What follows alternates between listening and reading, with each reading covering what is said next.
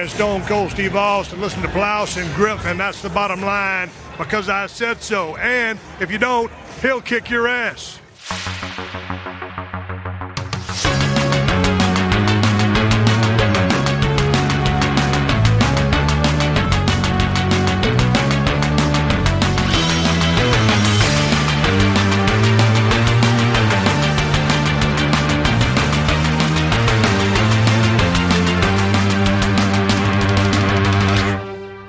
Moin Moin und hallo und herzlich willkommen zu einer weiteren wunderbaren Ausgabe des Plauschangriffes.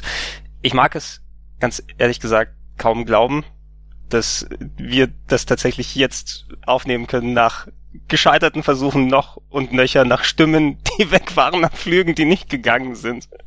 Schönen guten, schönen guten Tag, Ede, schönen guten Tag, Daniel. Herzlich willkommen. Hallo, hallo, hallo, hallo. Ich entschuldige mich jetzt schon für alle Geräusche, die ich verursache oder mein Körper ohne meine Zuwilligung. Das könnte Niesen sein, Schleim im oberen Nasen-Nebenhöhlenbereich oder andere Geräusche, die dafür sorgen, dass dieser Körper weiterhin existiert. Ja. Ähm, ich glaube, die Leute können die Geräusche dann aber auch interpretieren, denn unser Thema heute wird Sylvester Stallone endlich sein. Und es könnte ja irgendein Stallonesches Grunzen, irgendein gutturaler Sound sein, den er loslässt, während er gerade 300 Vietcong niedermäht mit der Knarre. Also versucht euch da bitte bei solchen Geräuschen einfach äh, äh, zu hören. genau da rein zu versetzen. Kennt ihr, kennt, kennt ihr den Rapper Fatty Web? Ja. Na, na, na, na, na, na. Du meinst, er hat den, den äh, Stallone Adrian Speak drauf. Klingt, original, jeder Song von dem klingt wie Rocky in der zwölften Runde. jeder Song.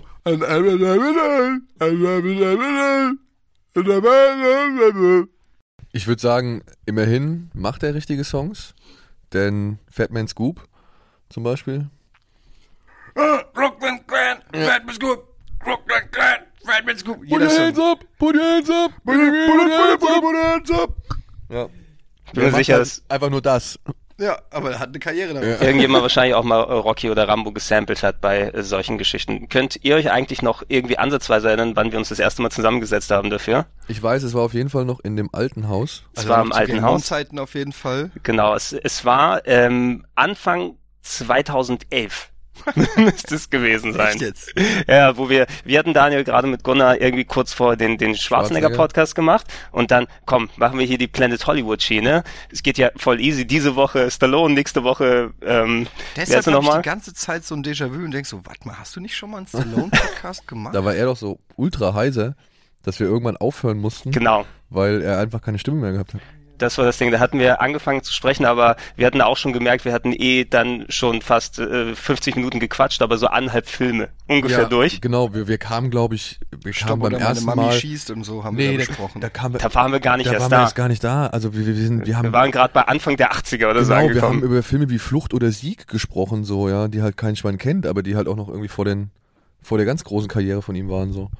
Genau, und ähm, ich habe mir eh gedacht, wenn wir das nochmal machen, immer wieder versucht, einen neuen Termin dafür zu finden. Unsere Managements haben gesprochen, haben sich nicht immer darauf einigen können, was die Uhrzeit, was die Gage Aber und so weiter so, angeht. dass da wirklich eine Nachfrage war?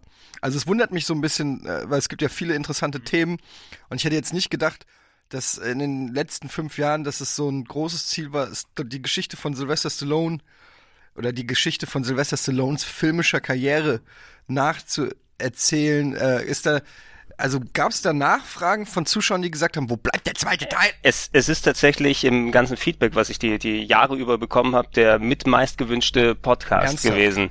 Also ich denke mal, weil ich, ich habe natürlich ganz nonchalant das Versprechen gemacht, Planet Hollywood Trilogie. Ja, also die als Nachfolger, glaube ich, noch, das hatte ich mir schon zum Sommer-Blockbuster-Podcast angedacht, den wir 2009 gemacht haben. Ja, äh, aber, damals. Wir doch, aber wir haben doch jetzt äh, zumindest schon mal. Genau, wir, wir haben Bruce Willis. Genau. Äh, mitgebracht. Wir hatten da ja auch ein bisschen ein neues Konzept ausprobiert bei Bruce Willis, um zu sehen, weil der ja auch eine ultra umfangreiche Bibliothek hatte mit dieser Top 10 Flop 5 Geschichte, die zum Teil funktioniert hat, wobei ich dachte bei Stallone, weil der ja noch mal ein bisschen anders gelagert ist, was sein Schaffenswerk angeht, äh, würde es nicht nur funktionieren, wenn wir einfach auf so eine Flop 5 äh, und Top 10 Geschichte gehen. Ähm, deshalb habe ich mir gedacht, lass uns einmal die zwei großen Serien, Rambo und Rocky mal separat besprechen in einem Podcast, weil dann können wir jeden Film auch so würdigen, wie er gewürdigt werden sollte und äh, gegebenenfalls für einen möglichen zweiten Teil da vielleicht auf die Top 10 Flop 5 Geschichte oder so gehen, damit wir da einen guten Überblick über seine Karriere haben können. Da würde auch, glaube ich, keiner sich beschweren, dass wir zu wenig über Stallone gemacht haben. Es ist ja auch nur sinnvoll, weil nun mal halt mit Rocky die große Karriere irgendwie begann. Ja, ich glaube, es gibt. Kennst du einen Film vor Rocky? Mit Stallone? Ja. Nee.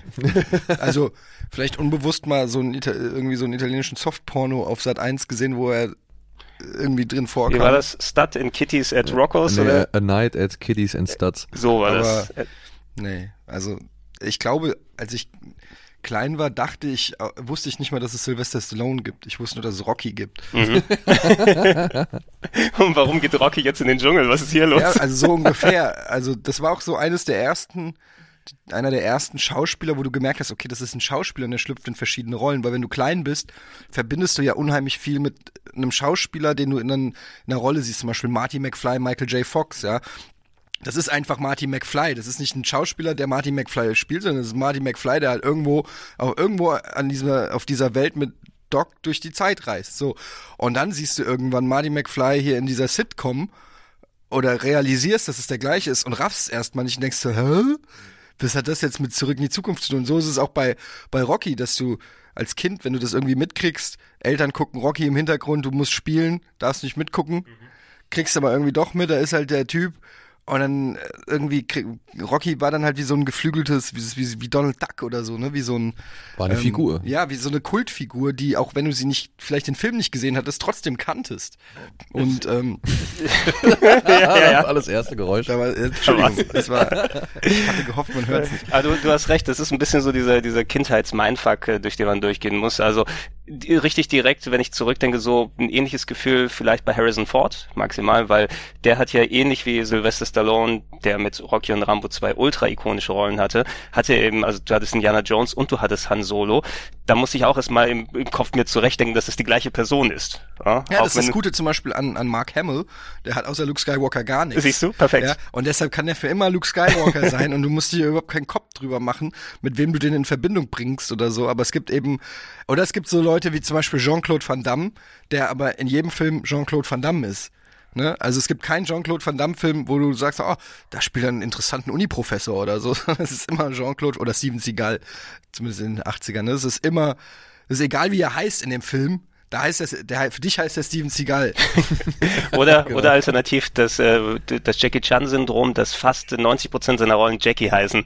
Zumindest in der deutschen ja, Synchro. Der deutsche Synchro, Genau. ne? Ja. Obwohl der heißt auch, glaube ich, dann im Original nennt sie ihn auch immer Jackie. Passt Ja, auch gut. Chan oder, Oder Lee. Officer Oder, Chen.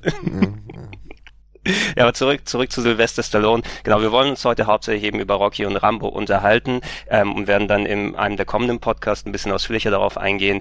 Ähm, rein chronologisch her aus natürlich alles hat so richtig ganz groß begonnen, ganz richtig groß angefangen für Sylvester Stallone, als er den Durchbruch mit dem allerersten Rocky hatte. Der war 1976, wenn ich mich nicht komplett irre, und der hatte sich ja vorher quasi als Kleinschauspieler verdingt, ähm, dem äh, Kit- Kitty at Studs äh, Party-Film äh, Halbnacktfilm gemacht oder eine Handvoll TV-Rollen hier und da mal gehabt, aber ähm, Bei Roger Corman war er auch.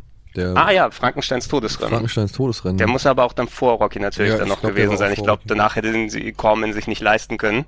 Und der war, soweit ich weiß, war der in irgendeinem ganz, äh, in einem Film drin von einem der ganz großen Darsteller. Also äh, da fragt man sich, wie ist er da reingekommen oder, also da hat er keine Rollbewandtnis gehabt, Mhm. aber da hat er auch mitgespielt. Ich weiß nicht mehr welcher. Das werden wir wahrscheinlich Ja. dann im, im zweiten Teil oder im kommenden Teil mal im Detail nochmal kurz, kurz anschauen können, wenn es darum geht.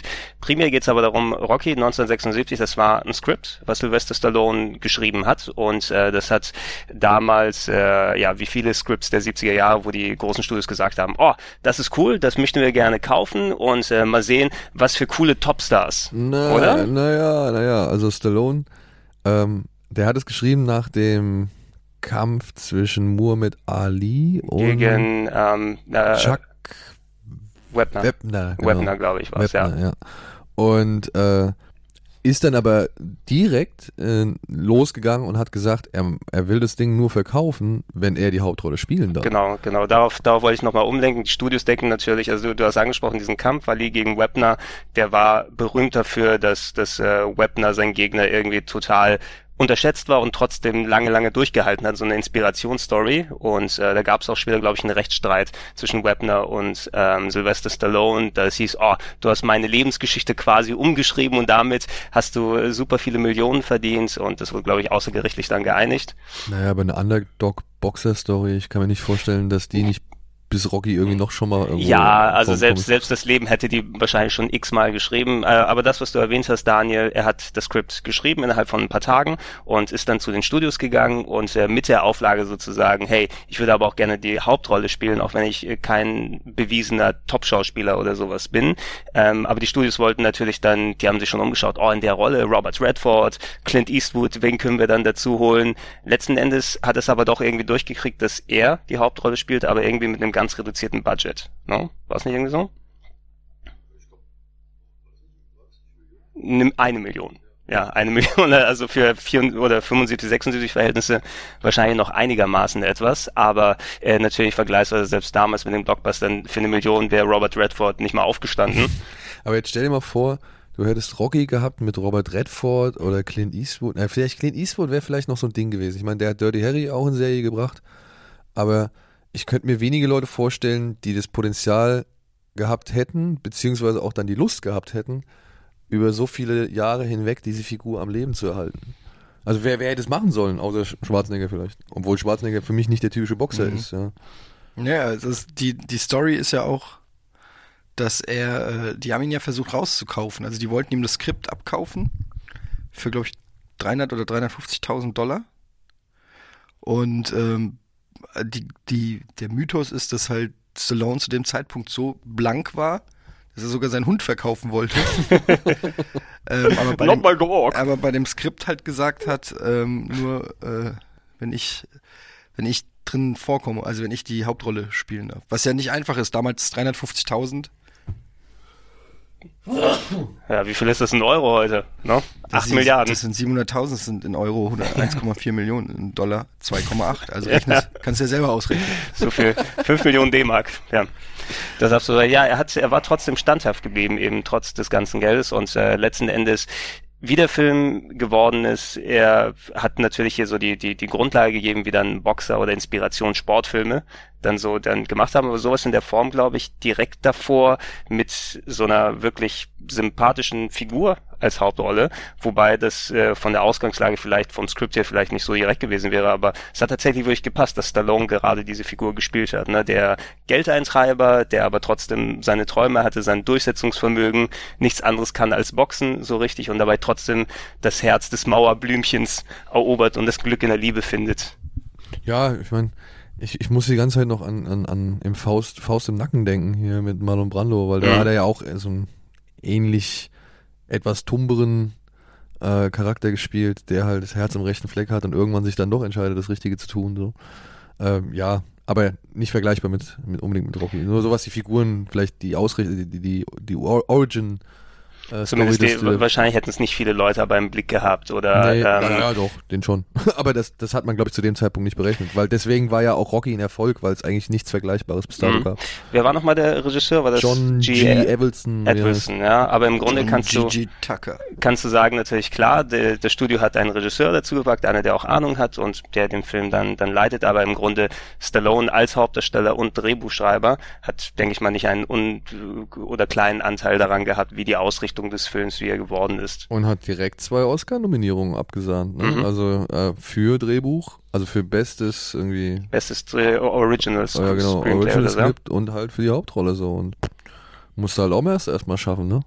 Ja, hat also mit deinem, Regie, mit, deinem, mit deinem, mit deinem Drehbuchdebüt so gesehen, ja. Also weil es war wirklich die Zeit hier, dann ist ähm, Schwarzenegger gewinnt Golden Globes ja, in den 70ern und Stallone wird nominiert für bestes Drehbuch. Hätte man nicht denken können, was danach. Oder als bester Hauptdarsteller. Dann alles draus wird. Ähm, der erste Rocky-Film, ist schon ein bisschen länger her, dass ihr den geguckt habt, oder habt ihr den vielleicht vor ein paar Jährchen nochmal erwischt? Ich glaube, im Zug von Creed habe ich nochmal ähm, noch mal ein bisschen reingeschaut. Habe ich nochmal ein bisschen reingeschaut, so ja. Weil was ich zum Beispiel nicht oder auch erst relativ spät gerafft habe, früher hat ja äh, Stallone noch eine andere Stimme gehabt, ne? Und äh, gerade, glaube ich, in den ersten beiden Rocky-Filmen. Die Synchronstimme. Die, die Synchronstimme, ja. Weil die, also die typische Stallone-Stimme ist halt nun mal Herr Danneberg, also der auch Schwarzenegger spricht. aber ähm, in den ersten beiden Rocky-Filmen, da wird er synchronisiert von Jürgen Prochnow. Ja. Das, also, ich kenne die Stimme, ich kenne auch die Stimme von Jürgen Prochnow, aber ich habe das nie irgendwie in, in Kombinationen oder in Zusammenhang gesetzt. So. Und finde ich erstaunlich. Was mir halt immer auf den Sack ging, das war, glaube ich, im ersten ganz schlimm und im zweiten noch schlimmer, äh, war dieses, verstehst du? Weißt du? Ja, das, das, Ja, du meinst das Äquivalent zu You Know, You Ja, Know, ja, die was, ganze, die ganze Zeit. Zeit. was sie dann versucht haben zu übersetzen. Oh, das ist so Ich furchtbar. habe hier ein schönes Trivia, wollt ihr es hören? Mhm.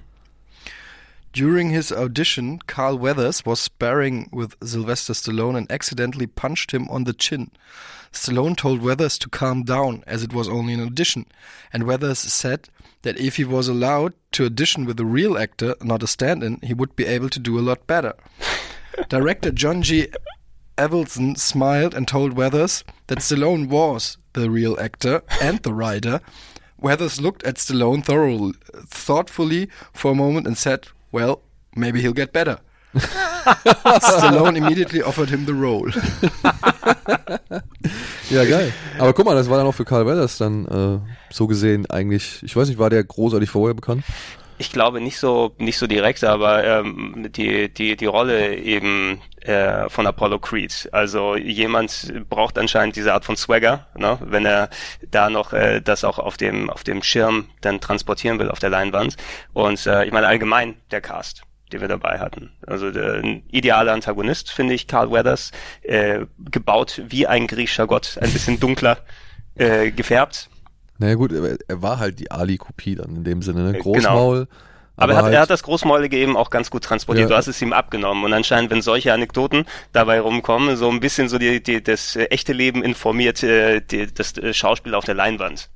ja, Kommt noch, noch ein bisschen mehr dazu. Oder ähm, ja, wenn wir da bei der, bei der Cast schon mal sind, äh, Talia Shire war ja dann Adrian! ja. Ah, das Mauerblümchen, was so langsam dann Ey, die aufgeht sah so die. unattraktiv aus im ersten Teil. Das war wirklich, also für meinen persönlichen Geschmack gesehen. Ich fand, ich fand sie nicht, ich konnte es nicht nachvollziehen. Okay, wahrscheinlich hat der Junge aus Little Italy, Italy äh, keine besseren Aussichten, aber Es, es, es sollte so ein bisschen, ich, ich hatte mir, also ich habe hier mal die, die Blu-ray-Sets äh, mitgebracht von Rocky und von Rambo und sind da hatte, alle äh, sechs drin? Äh, ja, mit Ausnahme von äh, natürlich Creed, weil Ja. der die Box hier entstanden ist, bevor sie dann rausgekommen ist. Ich hatte mir vor einiger Zeit, als die Box, als ich mir die Box geholt habe, mal ein bisschen in die Special Features äh, reingeschaut und äh, da hatten sie auch nochmal speziell eben so über, wie das Drehbuch aufgebaut war, was so die Beziehung zwischen Rocky und Adrian sein sollte, gesprochen.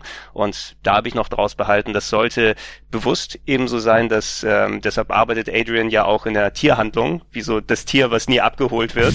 So ein bisschen Symbolismus in Anführungsstrichen. Und Rocky sollte eben ein, ähm, ein Charakter sein, der den Blick hat für Sachen, die andere Leute nicht sehen. Ja, der nochmal ein bisschen genauer hinguckt und auf Leute achtet und in Adrian was gesehen hat, die Schönheit, die da drunter liegt, die andere Leute nicht mitbekommen. Und deshalb so zwei eher Charaktere, die die äh, nicht zum zum Standard zählen, dann auch zusammenkommen und das war so so angeblich, was sie später in den Interviews ge gesagt haben, die Idee und die Aussehen. Das hat ja auch ganz gut funktioniert. Man hat ja gesehen, wie so die die Liebe sich zwischen denen aufbaut. Das ist ja parallel nicht nur ein Boxersport und Erfolgsfilm, sondern auch so eine Mini-Charakterstudie kann man es vielleicht dann auch nennen. Natürlich. Ja. Also, ich find's aber wieder geil, also wenn jetzt gerade, wo du so die Details erzählst, ich weiß noch, als wir den Audioflick zu Teil 4 gemacht haben, kannst du dich erinnern? Ähm, also ich meine, man, man, man sieht Stallone, ne? Und man sieht den Mann da mit seiner, mit seinem teilweise gelähmten Gesicht und, und der dann halt auch immer diese, diese, ja, testosterongeschwängerten Typen irgendwie spielt, die dann irgendwann von vielleicht mal einer guten Ausgangsfigur in einen, in, in, in dem, weiß ich nicht, in dem martialischen Actionhelden enden. Ähm, aber er hat so, was die, was die seine Drehbücher angeht, immer mal irgendwo, das ist, mag vielleicht für Drehbuchautoren das einmal eins, das kleine einmal eins sein, so, aber Die ich ganzen finde, Häkchen setzen. ja, meinst ne? aber ich finde halt dafür, dass der, dass man ihm, wie Eddie schon gesagt hat, der war halt Rocky. Ne? Und wenn du halt älter wirst, erfährst du halt so, okay, der hat auch die Drehbücher geschrieben. Der hat auch Filme inszeniert, so. Ja, die ganze, ich weiß, was du meinst. Die gesamte Außendarstellung von ihm ist dieser Testosteron äh, geschwängerte Muskelmacho. Ja. Und dass da aber irgendwie du brauchst auch eine gewisse Sensibilität, Eben. um, um zu schreiben und auch dich in Charaktere einzufühlen und dass da irgendwie so einer ist, der dann eben sich Gedanken macht über Gefühle zwischen Personen und dadurch auch so eine sensible Seite, zumindest beim Schreiben, äh, rausbringt. Also keiner würde jetzt The Rock zutrauen, Mhm. dass er irgendwie sensible Charaktere schreibt oder oder weiß ich John Cena oder so, weißt du? Also es ist schon eine, eine, eine Seite an ihm, nicht auch ein Schwarzenegger nicht. Schwarzenegger hat in seinem Leben glaube ich noch nie ein Drehbuch geschrieben. Glaube ich auch nicht, Bin ne? mir nicht mal sicher, ob der überhaupt schreiben kann. Und der war Governor. Also ähm, Er hat Leute, die für ihn schreiben. ja, aber also I was elected to leave. ich glaube schon bei Not to read. Ähm, ähm, ja, ich glaube schon, dass, dass bei Stallone noch so eine gewisse, äh, er ist ja schon auch äh, so, wenn man so genauer hinguckt, dann sieht man ja auch bei ihm immer so diesen, diesen italienischen ähm, Sunny? Boy, der Ja. aber geliebt werden will und, und so eine gewisse, noch so eine leidenschaftliche Seite hat. Die gibt's ja bei Stallone, gibt's keine leidenschaftliche. In keinem einzigen Film gibt's eine großartige, ernstzunehmende Leidenschaft. Weißt du, was ich meine? Also im Sinne von, ähm, da leidet er ganz schlimm oder da ist er äh, scharf auf eine Frau und kriegt sie nicht oder äh, und Stallone ja von Anfang an Rocky und und äh, Adrian, das ist ja eine Liebesgeschichte, ja, die er da auch inszeniert und ein Mann, der alles für seine Frau tut und Abbitte leistet für seine Fehler und so weiter. Und das ist ja schon auch eine eine Seite eines nicht Softies, aber eines nicht Rambos. Ja, genau, eines Nicht-Rambos. Und dass er dann aber auch wirklich auf so, wie Gregor eben gesagt hat, die, dass das Tier, das in der Tierhandlung nicht abgeholt worden ist, dass er dann so wirklich sich so, ey, wie kann ich diese Figur vielleicht ein bisschen symbolisieren, ohne dass es zu plump ist oder so, weißt du? Also die arbeitet halt in der Tierhandlung, okay, und das ist jetzt so ein Mauerblümchen. Hat man bestimmt schon zigtausendmal vorher gesehen, aber äh, wie gesagt, das sind halt so Details, die einem dann auffallen, nachdem man eigentlich erstmal den Macho-Man irgendwie über Jahre hinweg kennen und lieben gelernt hat oder vielleicht auch hassen gelernt hat. Die so. Frage ist auch, ob du es vor 40 Jahren Eben. auch schon tausendmal gesehen hast. Ja, und, und äh, das finde ich immer geil, weil auch bei dem, zum Beispiel bei dem vierten Teil, da gab es so eine Szene, die ist Eddie dann während dem Audioflick aufgefallen, wo dann der kleine, der Sohn ankommt mit der Kamera und, und Stallone oder Rocky zu ihm so sagt, ey, pass auf, ne, du verlierst mich aus dem Bild oder du, du verlierst den Fokus oder so oder verlier nicht den Fokus und so, äh, wo man halt dann auch wieder, wo Eddie noch sagte, ey, das ist, guck mal, wie, wie, was für ein geiles Foreshadowing das eigentlich für die, für die Story des vierten Teils ist. Weißt du, so, solche Details, die einem dann immer wieder auffallen, bei Filmen, wo Stallone dann auch für, fürs Drehbuch zuständig war, ey, klar hat er auch Stummsinn gemacht, ne, wollen wir ja gar nicht abschreiten, aber dass es halt immer wieder so äh, auch dann fe feiner überlegte Skripts gibt von ihm, das fand ich dann im Nachhinein eine erstaunliche, sag ich mal, Eigenschaft von ihm. Mhm, Das ist ja der, der, der Grundstein, den eben der, der erste Rocky-Film gelegt hat. Alleine wenn die Rolle des Rocky, die natürlich ein bisschen anders gespielt, auch komplett anders rübergekommen wäre, alleine von der Grundlage her als Geldheimtreiber der, der Leuten, die die Finger brechen soll, äh, aber es dann nicht macht, dann merkst du dem, dem Charakter Rocky eben auch, und so wie Stallone den geschrieben hat, so wie er den spielt, dass er auch in den Nuancen da ein bisschen gerne agieren möchten, dass du dem sympathisch wirkt. Ähm, in den äh, Special Features hatten die auch nochmal diese eine Szene rausgehoben, wo Rocky mit diesem kleinen äh, Mädel dann durch die Straßen geht und sagt, hey, you got no boyfriend, ne, that's, äh, deswegen hast du keinen Freund oder so. Da hat der Regisseur gesagt, genau die Szene äh, hatten die Studios gesagt, ah, lass sie rausnehmen, die bringt die Story nicht voran ähm, und die, die hält den Film an und so weiter. Haben sie gekämpft dafür, dass sie drin bleibt, weil laut deren Ansicht vom Regisseur und von ähm, Sylvester Stallone sie dazu hilft, dass der Zuschauer äh, sozusagen der Rocky verfällt oder sozusagen sich in den Charakter ein bisschen verschießt. Ne? Dass man den auch in diesen Nuancen kennenlernt und nicht, dass es eben plottreibend, oh, wir haben jetzt den Kampf, auf den wir uns vorbereiten müssen, das, das, das, was natürlich später in den Rocky-Filmen der Grundstein der Story war, aber wie du auch schon erwähnt hast, Daniel, diese kleinen Momente, ob es das mit dem Sohn ist oder irgendwas, auch jetzt aktuell mit Creed oder relativ aktuell noch mit Creed auch genau diese kleinen Sachen eben. Es sind äh, die Rocky, wenn man den jetzt in den Planet Hollywood Kontext setzt, bei einem Schwarzenegger und auch, ja, okay, Bruce Willis, der kann auch sehr nuanciert, aber äh, Stallone hat so eine ganz eigene Art, das zu machen. Ich glaube, äh, Bruce Willis könnte nicht exakt so wie Stallone das Er hat ja spielen. auch drauf bestanden, zum Beispiel, es gibt ja diese Szene vor dem Kampf, wo er äh, bei Adrian quasi zusammen, nicht zusammenbricht, aber von seinen Ängsten und, und so spricht und, und dort dann, also diese Szene, äh, die war wohl ein One-Take, weil sie schon über Budget waren. Und es war so, dass äh, ursprünglich sollte das Budget zwei Millionen sein. Aber dadurch, dass äh, Stallone die Rolle gekriegt hat, hat United Artists äh, oder United gesagt, ähm, nur eine Million, weil ihnen das Risiko dann zu groß war, weil es nicht irgendwie Burt Reynolds oder wer auch immer war. Und ähm, die Produzenten äh, mussten unterschreiben, dass alles, was über eine Million geht, müssen sie selber zahlen. Und der Film hat am Ende wohl 1,1 Millionen gezahlt und die mussten wirklich irgendwie ein Haus, einer musste sein Haus äh, verpachten oder so, ähm, um den Film zum Laufen zu kriegen, weil Stallone drauf bestanden hat, dass diese Szene noch geschossen wird. Ähm, also das sind so kleine Geschichten, also das, die hätten man ja auch rauslassen können und direkt zur Action gehen können, aber wenn man sich das mal alles so im Kontext, das ist ja vielleicht auch immer viel Mythos, der dann im Nachhinein generiert wird bei so einem Film, man kann es immer nicht so nachprüfen, aber wenn das stimmt, dann zeigt das halt auch nochmal, dass äh, Stallone halt in so einer Situation, wo eh schon über Budget irgendwie Stress von Produzenten und so weiter und ja. Druck und er sagt, nein, die Szene mit meiner Frau, wo ich meine Gefühle da äh, ihr schildere, die muss rein. Und das spricht einfach auch schon dafür, dass Rocky von Anfang an, auch wenn das Franchise sich vielleicht ein bisschen in eine andere Richtung erstmal entwickelt hat, ja. aber, aber die Vision von Rocky und dem Charakter schon auch eine, eine ja, ja, eine, eine Geschichte eines äh, verletzlichen Mannes ist. Im Prinzip. Mhm. Ja, ich finde gerade wegen dieser Sachen auch ähm, der erste Rocky jetzt 40 Jahre ist es her, dass er rausgekommen ist, funktioniert heute immer noch sehr gut, finde ich auch, Ich meine, trotz, obwohl man Erfolg- den Charakter eben noch in anderen Facetten kennt. Und der Erfolg gibt ihm ja recht. Also ich, beziehungsweise also die, die, die dieser Aufwand und dieses Beharren auf, auf Dinge gibt ihm ja recht. Ich meine, der Film war A ein Kassenerfolg und konnte B an der, an der, äh, bei den Kritikern auch überzeugen. Er hat drei Oscars gewonnen und, und äh, hat fünf, sechs, sieben, also sechs Fortsetzungen nach sich gezogen. Also heute, nach 40 Jahren noch. Ja. äh, Ich meine, Creed wann kam, oder, oder Ja, Creed kam 39. eben, ja, Ja. 39, obwohl Creed 2 ist ja eine Arbeit, wo wir das gerade aufnehmen. Ja, Aber ey, ich meine, wie krass ist denn bitte überhaupt? Also wie viele Filme kannst du nennen und jeder kann sich darunter was vorstellen? Also Rocky und Rambo, gleich zwei Franchises. Selbst wenn du die nicht gesehen hast, weißt du, worum es mehr oder weniger worum es geht, wer da mitspielt oder was was die Kernaussage ist oder wie auch immer. Ja, also geh mal heute zu einem Zwölfjährigen und sag, bist du Rocky oder was? Der wird wahrscheinlich auch wissen, wer fucking Rocky ist. Und ein 60-Jähriger wird auch wissen, wer Rocky ist, ja.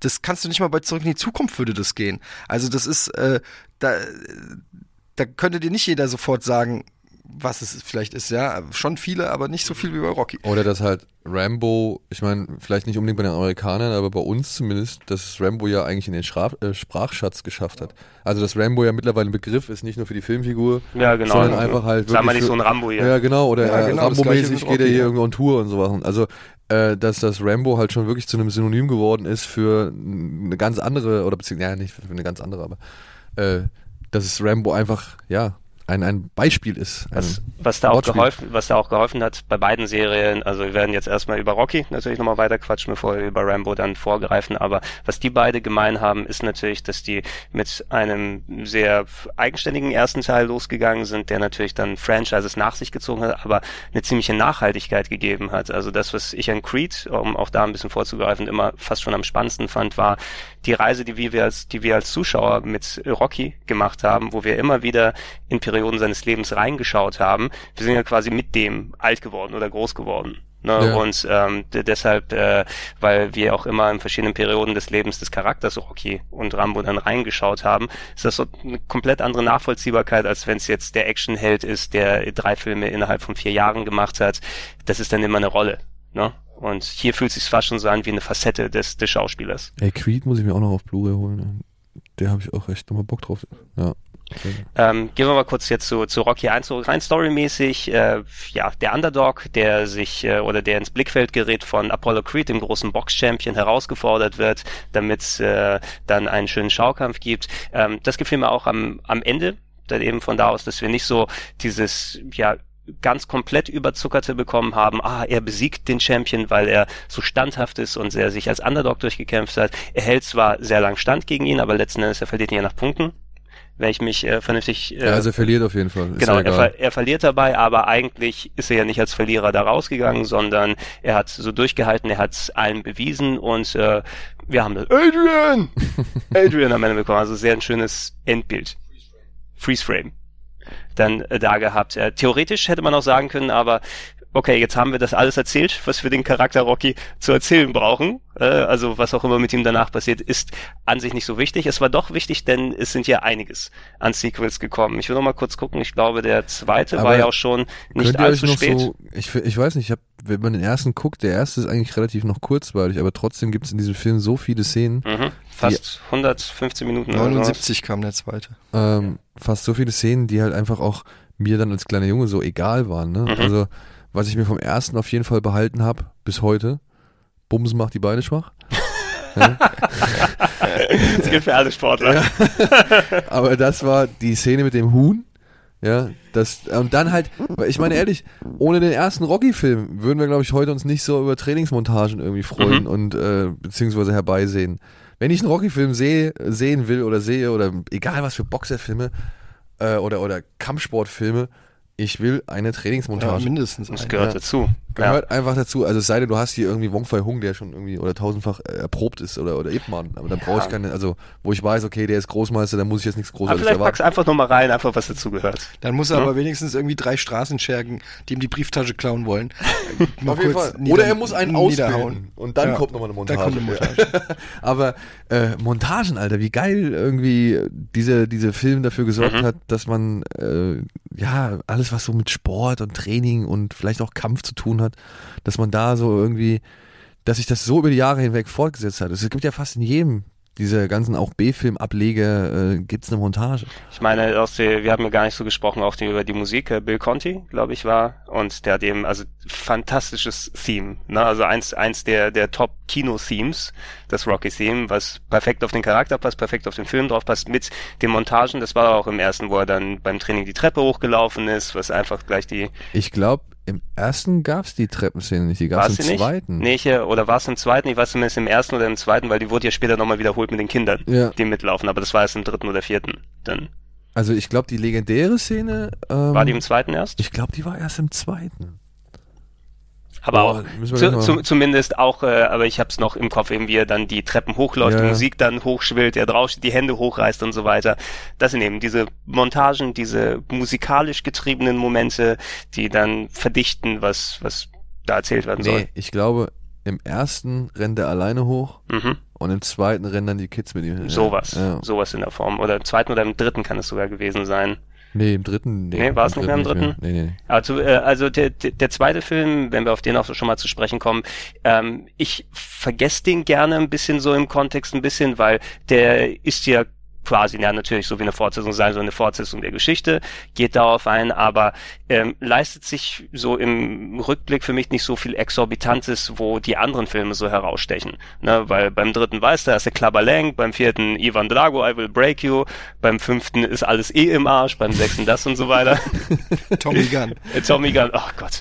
Äh, aber der, der, der zweite Film geht ja primär darum, auch ähm, drei Jahre später natürlich ein großer Erfolg gewesen, Sylvester Stallone etabliert als Schauspieler. Ähm, was macht man mit der Figur Rocky? Ne? Und ähm, die Figur Rocky hat natürlich jetzt nicht den, ähm, den Titel gewonnen, hat aber da äh, oder wird anerkannt, oh, äh, Achtungserfolg und ähm, will aber nicht mehr, glaube ich, kämpfen, weil er ein Problem mit dem Auge hat. Ne? Wenn er weiterkämpft, wird er blind werden oder sowas. Das war so die die Grundsache. Deshalb tritt er auch, deshalb tritt er auch zurück und ich habe alles bewiesen, was ich beweisen wollte als Kämpfer. Und äh, Rocky will nicht mehr kämpfen, aber das kann Apollo Creed natürlich nicht auf sich sitzen lassen.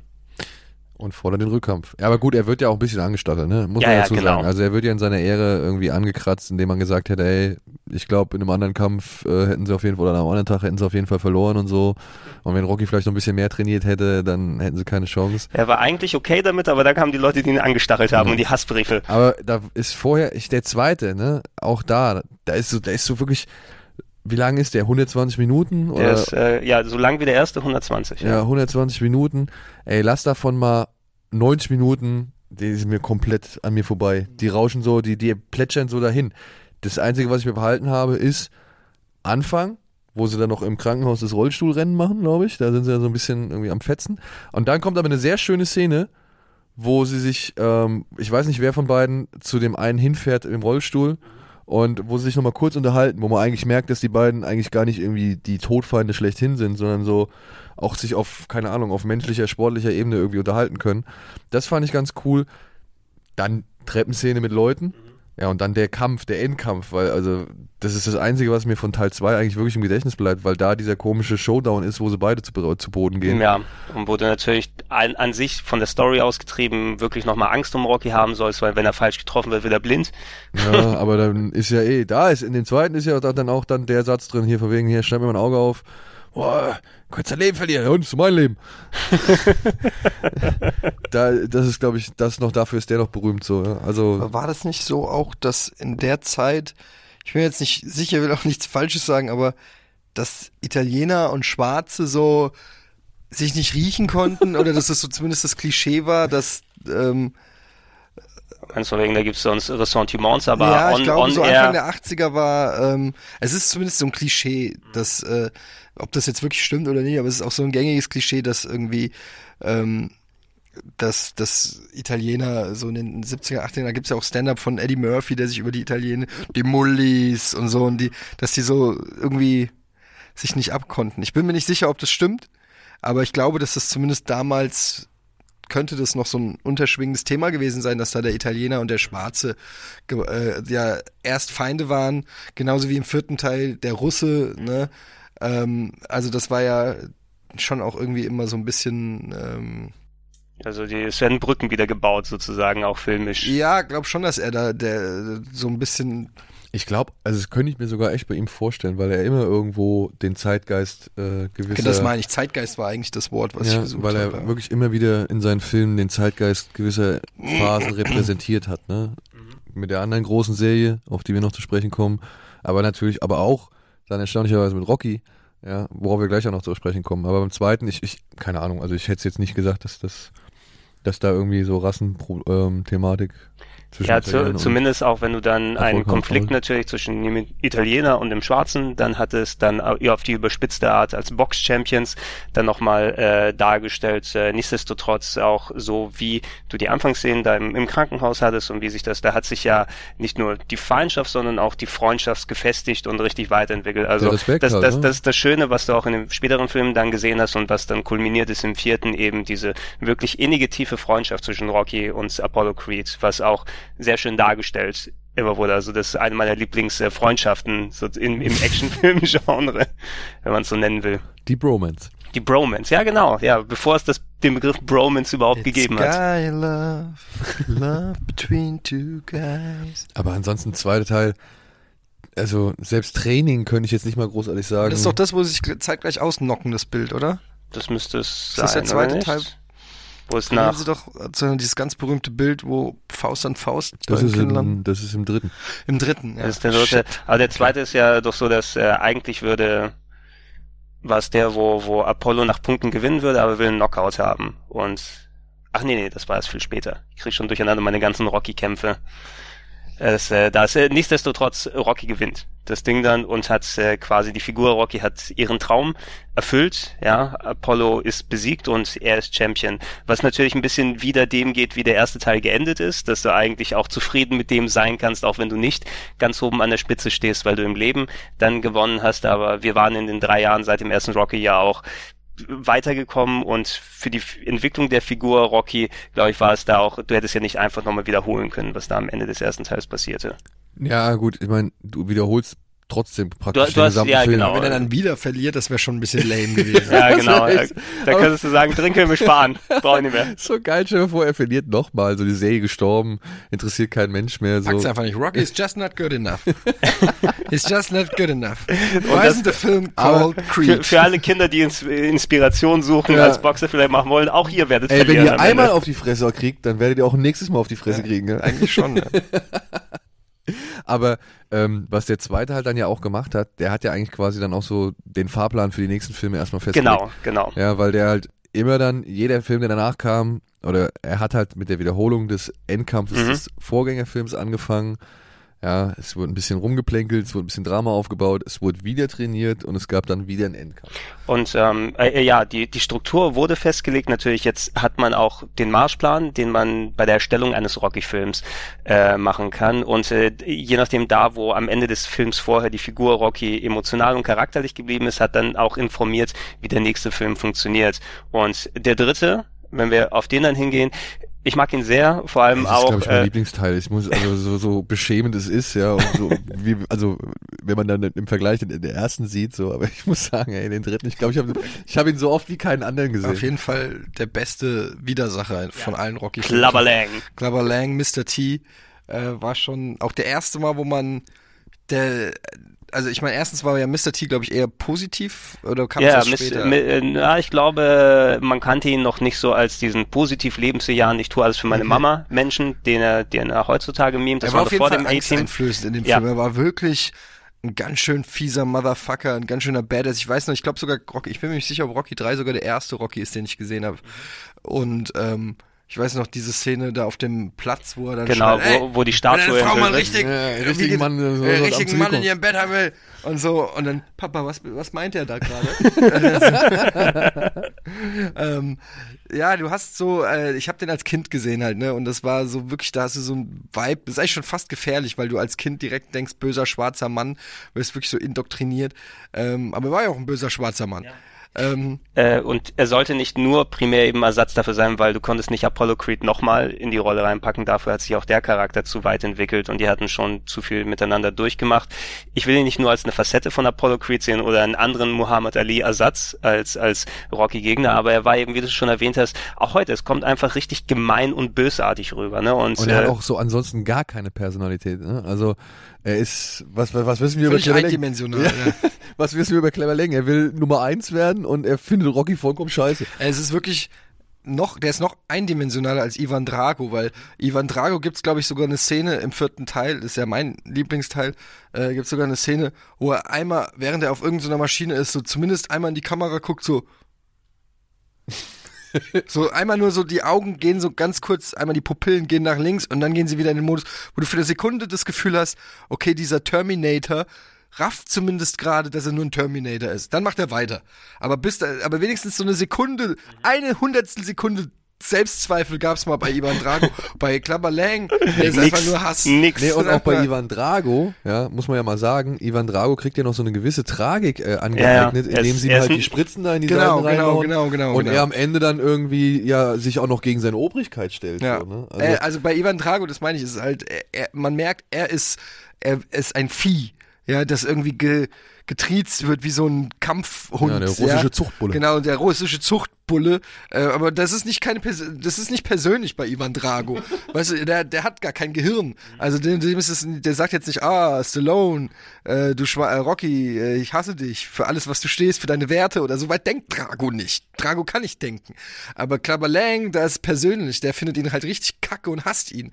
Das ist nochmal echt ein Unterschied. Genau, und es, es wiegt auch nochmal schwerer eben da, wo, wo Rocky sich als Charakter befindet. Er ist Champion, er hat zu Beginn des Films irgendwie auch schon so ein Dutzend äh, Titelverteidigungen gemacht und macht diese ganzen Showkampfgeschichten auch. Übrigens eine der Sachen, das war ja Hulk Hogan als äh, Thunderlips McGee oder was auch immer sein Name gewesen ist, äh, eine der Sachen, warum Hulk Hogan überhaupt so erfolgreich und berühmt geworden ist. Der war vorher, ja, der war vorher zwar auch schon äh, groß Champion und so weiter, aber die Prominenz der Rocky-Rolle hat das nochmal drüber gehoben. Ohne die Rocky-Rolle hätten wir den ganzen anderen Hulk Hogan-Schüssel im Nachhinein nicht, ja. Ich Da dachte, das kann war Hulk eher Hogan, umgekehrt. Stallone ja auch echt dankbar sein. Kann, kann super dankbar sein, also dass, dass sie äh, da quasi ihn quasi vorne dran gepackt haben. Die Rolle hat aber auch ganz gut gepasst, auch um zu zeigen, nicht nur dieses, dieses Showmännische, ne, wo, wo Rocky hier auf diese Showkämpfe eingeht, sondern das meine ich eben, dass äh, du Klabberlang diesen, diesen Pitbull hast, der sofort auf die, auf die Schmerzstelle dann drauf geht, aber Rocky ist auch verwundbarer dadurch, weil er ein bisschen dezent bequem geworden ist. Hat ja auch nur gegen Fallobst geboxt bis dahin. Genau, ne? Das ganze Falllos, was sie gegangen ist. Und natürlich der dritte Teil ist ja auch der, wo Mickey dann ins Bas, äh, ins Bas kreist, ins Gras beißt.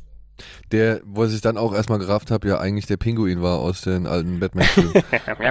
Burgess Meredith, ja. ja, das habe ich auch irgendwo erst im, späteren Verlauf der Geschichte gerafft. Mhm. Krass, das stimmt. Ich sag mal, ist Pauli im Creed? Nee, Pauli, der, der Charakter in Creed ist gestorben, Pauli. Also, er war im Film davor, im Balboa war er noch dabei, Ja, genau, da war ja war Adrian er. gestorben und im Creed war es ja so, dass auch Pauli gestorben ist und äh, sein Sohn nicht mehr, äh, äh, also Rockys Sohn nicht mehr mit ihm was zu tun haben wollte. Deshalb war er so einsam.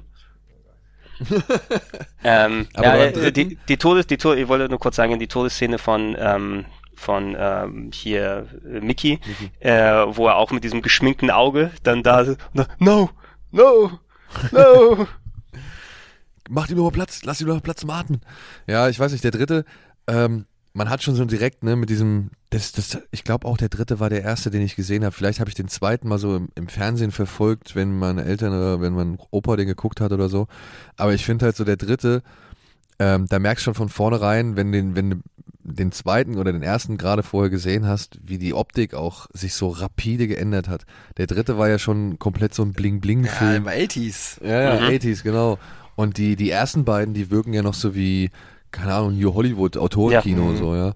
Und äh, der dritte dann auch direkt mit dieser Wrestling-Showkampfgeschichte, ne, wo du halt gemerkt hast, okay, ihr habt keine Story. Ja, du merkst exakt, alles klar, Koks ist in Hollywood angekommen.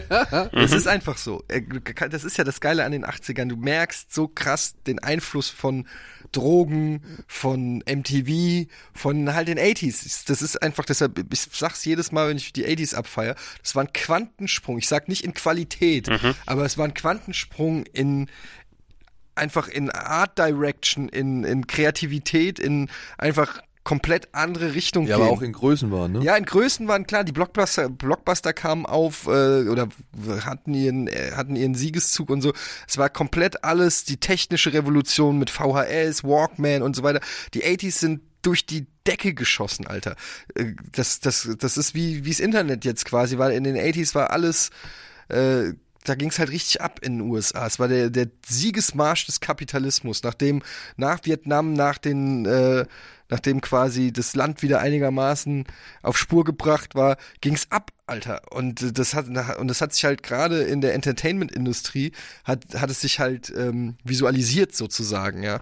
Und das merkst du halt den ganzen Film an. Das merkst du bei Rocky, das merkst du bei ja allen. Guck dir Weiße Hai 3 an oder oder was weiß ich, alle 80er Sequels von irgendwelchen 70er Filmen. Freitag der 13. Ja, 3D. es ging einfach ab, ey. Die haben einfach gesagt, okay, hier ist ein Teller Koks oder eine Schüssel Koks. Let's, let's make it.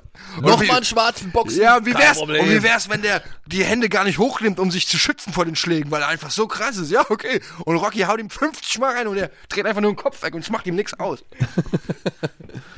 Und dann verliert Rocky den Titel wieder. Ja, das ist so gut, ey. Ja, also schön wie repräsentativ, dass dann auch alles für die Jahrzehnte ist, also auch wenn wir auf die späteren gleich äh, eingehen, auch Rocky 5 wirkt auch dann schon wie ein 90er Film, Rocky 6 wie ein 2000er und Creed eben mit mit dem mit der modernen Art äh, heutzutage.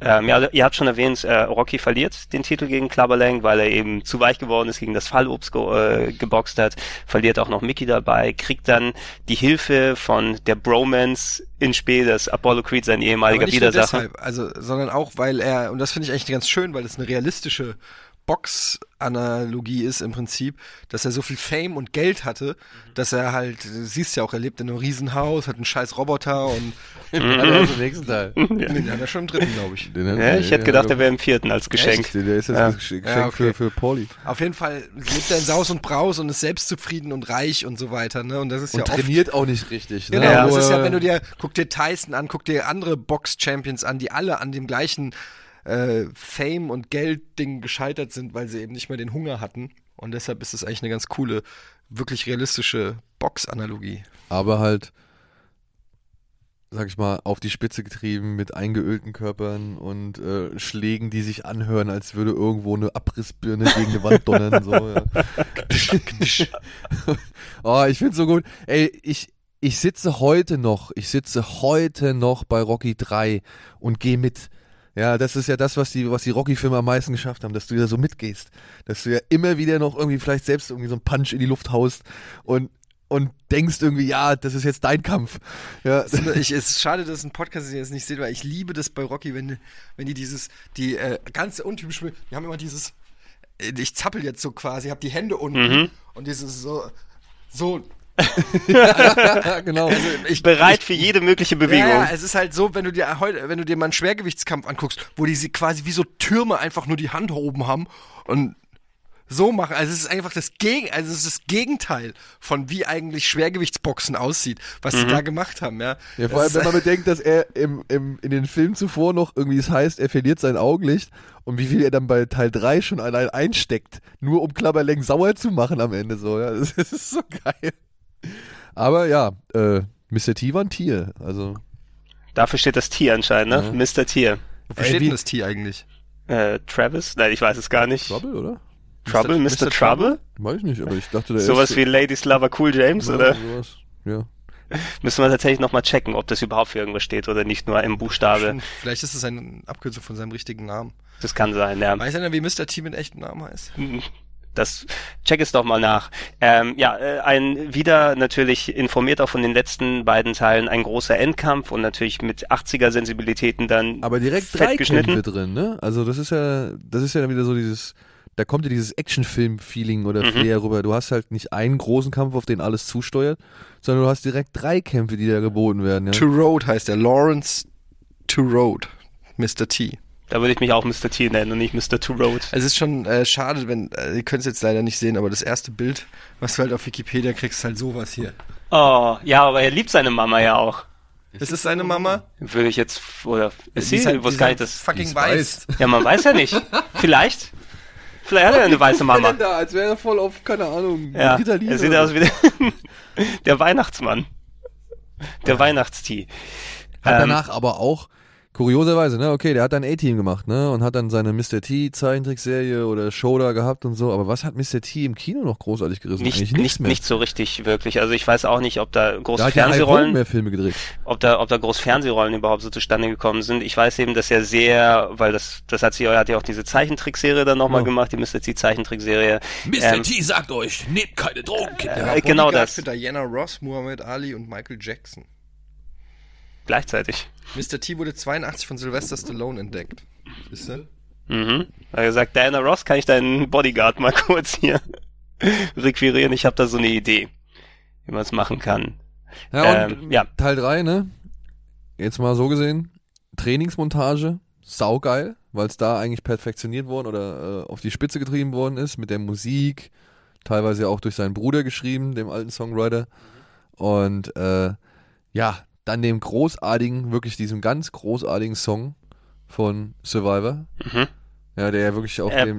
se seitdem untrennbar mit Boxen verknüpft. Ja, Ja. oder halt mit allem, was irgendwie Power verspricht. So, ne? Also äh, Eye of the Tiger, ein großartiger Song, finde ich, nach wie vor. Spiele ich auch mal wieder gerne. Ähm, und mit dieser geilen, supergeilen äh, Wettlaufszene, wo sie dann am Ende ins Wasser hüpfen. Mhm. Und ein weiteres Merkmal dieser Filme nun endlich auch Einzug gefunden hat in die Serie, Standbilder. Mhm, die Freeze Frames.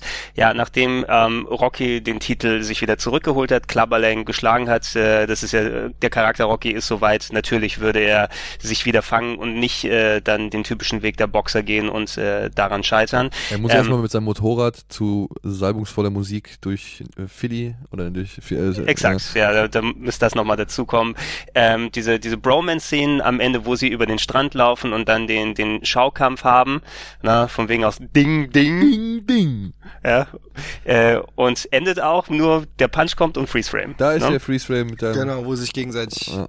Schönes Wo Bild. wir auch, äh, das machen ja viele Teile dann später, dass sie so kleine Szenen aus dem Letz, aus den vergangenen Jahren, das wurde zum Beispiel in Creed referenziert, was da genau passiert ist, war ja ein Gab's ein wichtiger Bild Bestand- im, im Genau, war ein wichtiger Bestandteil der Story oder was im ersten Teil, wo er mit dem kleinen Mädchen spricht, ist ja auch später in Rocky Balboa ein wichtiger Bestandteil der Story geworden. Solche Momente, die brennen sich nicht nur den Zuschauer ins Hirn, sondern auch eben der Figur Rocky und den Storyschreibern äh, letzten Endes.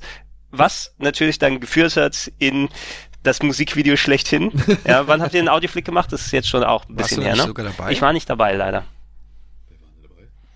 War Trant dabei? Das kann sein. Wir, wir haben mit Trant mal, was haben wir Ach, geguckt, was wir ja. gelöscht haben? Karate Tiger 1. Das war so Ach, lustig. das war aber geil. Müssen wir nochmal, aber jetzt ist Zeit genug, es mal wieder zu machen. Genau. Ja. Ähm, übrigens, Rocky 2 war äh, auch nicht so erfolgreich, also äh, 85 Millionen eingespielt. Also klar schon wieder in Amerika, ja. Ein bisschen weniger, aber als der erste natürlich, ja. ja, weniger als der erste, dritte und vierte. Ja, Noch schlechter war der fünfte mit 40 Millionen, kompletter Flop. Komplett zurecht. Und selbst Rocky Balboa äh, nur mit 70 Millionen. ja, aber Rocky Ja, Balboa aber- war später ein Low-Budget-mäßiger Film, fast Und schon das war auf verglichen mit den ein Sachen. Achtungserfolg. Und der vierte jetzt, zu dem wir jetzt, ja, denke ich mal, jetzt Ja. kommen, ne? War der erfolgreichste, ne? Also ich, es kann sein, der dritte und der vierte haben beide so etwas 120, Ja, ja, 125, oder? 127. Also ich habe nur die Domestics. Ähm, Ja, Ich glaube, International ist, weltweit kommen war auch der nicht. echt noch mehr. Der hat irgendwie 270 Millionen Zu, oder so zumindest der, der dritte und der vierte, auch äh, vielleicht, wenn du gegenrechnest, die Budgets sind natürlich immer weiter gestiegen. Ne? Also es ist nicht mehr bei einer Million von dem ersten Rocky geblieben, sondern mehr in so na, 20 300 oder 30. Millionen worldwide, der vierte. Ja. Das ist sehr Ich glaube, das ist der respektabel für damals, erfolgreichste ja. von allen Teilen. Der vierte.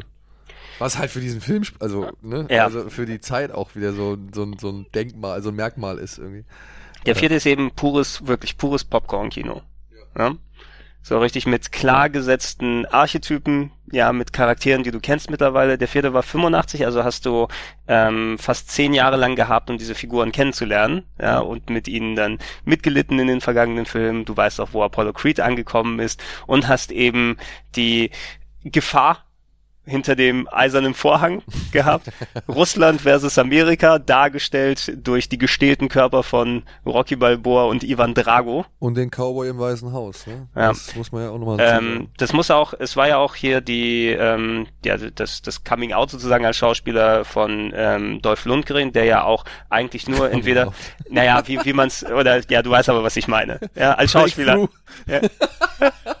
oh Gott, na, Mama, ich bin Schauspieler. Ja, der, der Karate-Weltmeister oder Titelträger. Ne? Chemielehrer, dachte ich. Ich, naja, er hat, er hat, er hat Physik oder irgendwie äh, abgeschlossen, Physikstudium oder irgendwie so, also hat äh, viele Universitätsabschlüsse und war damals der äh, Freund von Grace Jones, also der Boyfriend Aber der von war Grace doch Jones. Karate gewesen. Also der hat doch irgendwie. Ich weiß nicht genau, was er dann sonst angestellt hat, aber ich glaube, Stallone hat ihn entdeckt, weil er eben der, der Freund von Grace Jones war und gesagt hat, äh, ähnlich wie bei Clubber Lang, ähnlich wie bei Mr. T, ich habe da so eine Idee.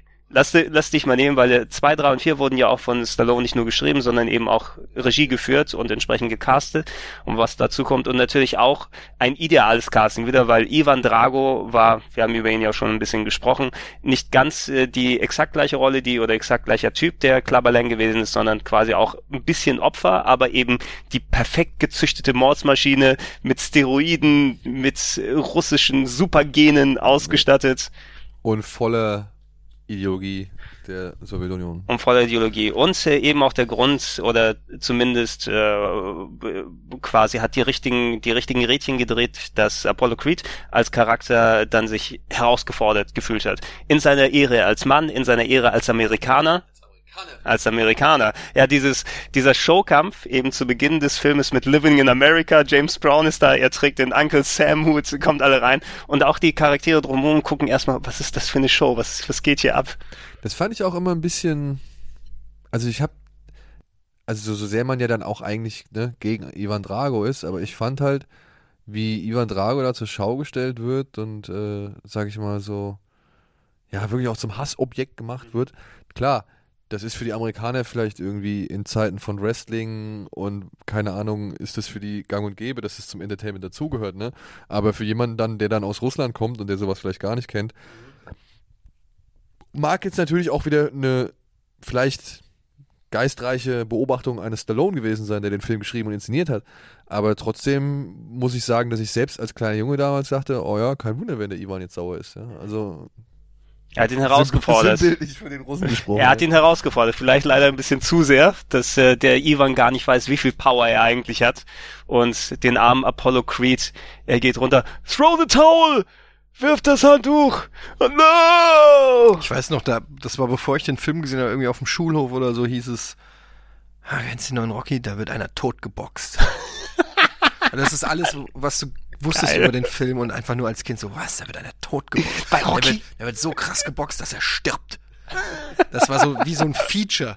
Äh, Das muss der krasseste und schlimmste und brutalste und heftigste Film aller Zeiten sein, den du je sehen wirst.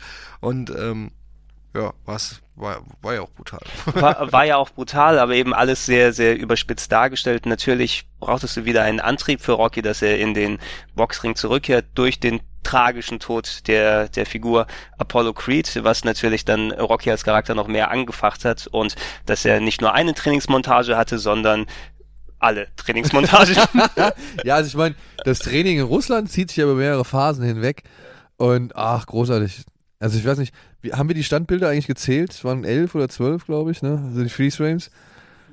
Ja, ähm, aber auch so großartige Momente. Allein, ey, wirklich, allein wie geil Stallone zu diesem Spiegel greift, wo das Bild von Drago ist und das Bild von ihm so Wegreißt, zusammenknüllt, ja, Allein das ist schon für mich so ein Moment, der hat sich echt einfach in die Netzhaut und ins Hirn eingebrannt. So. Also ja, warum? Er geht einfach nur zu einem fucking Spiegel und reißt ein Bild ab, aber das sieht so geil aus irgendwie. Meine Lieblingsszene ist die, ich weiß nicht mehr welcher Song das ist, äh, wo er im Auto fährt, fünf Minuten lang oder vier Minuten lang und das ist original auch der Musikclip, der auf MTV lief. Also es ist beides das gleiche, also die haben einen Musikclip da, den haben die quasi so geschnitten in den Ja, Film, genau, dass du sie kannst direkt ja eigentlich rausnehmen. können und auf MTV als Musikvideo laufen lassen. Ich glaube, Living in America war das gleiche. Da waren auch die Genau, und das ist einfach so krass, weil er fährt vier Minuten lang und es passiert nichts, sondern du siehst ihn einfach nur während des ganzen Songs im Auto mit sich hin und her, so wirklich theatralisch, den Kopf hin und her schütteln, verdammt, und es kommt wieder ein Fade und es ist einfach so geile 80s-Mucke und alles und du denkst dir so, okay, das kannst du doch nicht vier Minuten lang durchziehen, Alter. War das Burning Heart? It's Burning Heart oder Gleaming Heart? Ah, ich weiß es nicht mehr. Ja, Ja. Aber ja. Aber geil, ja, aber und guck mal, vor allem das, ne? Er fährt vier Minuten in einem Film von 90 Minuten, fährt er einfach mal vier Minuten irgendwie durch die Gegend und wird als gebrochener Mensch gezeigt und äh, immer wieder rein und raus gefadet zu irgendwelchen Stadt, äh, Stadtsilhouetten. Du, du hast gesagt, er ist auch 90 Minuten, wirklich so 90 an 90 Minuten der kürzeste aller Rocky-Filme, aber hat eben auch gefühlt den wenigsten Content, weil er eben mit, mit minimalsten Zeug wird eben aufgebauscht und aufgebläht und hochgepackt. Also ist vielleicht weil einer der Gründe, weil ein bisschen so Rocky 4 spaltet ein bisschen, habe ich das Gefühl, dann so die Fangemeinde. Natürlich hast du dann die Nostalgie und alles und ich finde ihn auch super, No so wie easy der ist. way out. No Ah, easy way out. No easy way out. Mach ich mal kurz mal hier an. Äh, schmeiß es mal rein. Das ist so gut. Ah, super.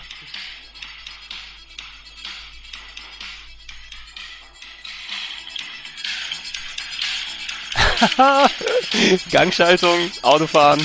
Geil. Ah, die, diese, geil. Ja, die Flashes, die, ne? Die Flashbilder von, von Ivan Drago im, im Flash halt geil.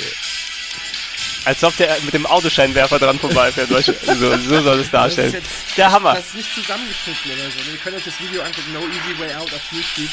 Also Man hört dich so übrigens nicht, Ede, weil du dann das Mikro anlässt. Also, Man hört hat dich nicht, wenn du was gehört. sagst. Achso.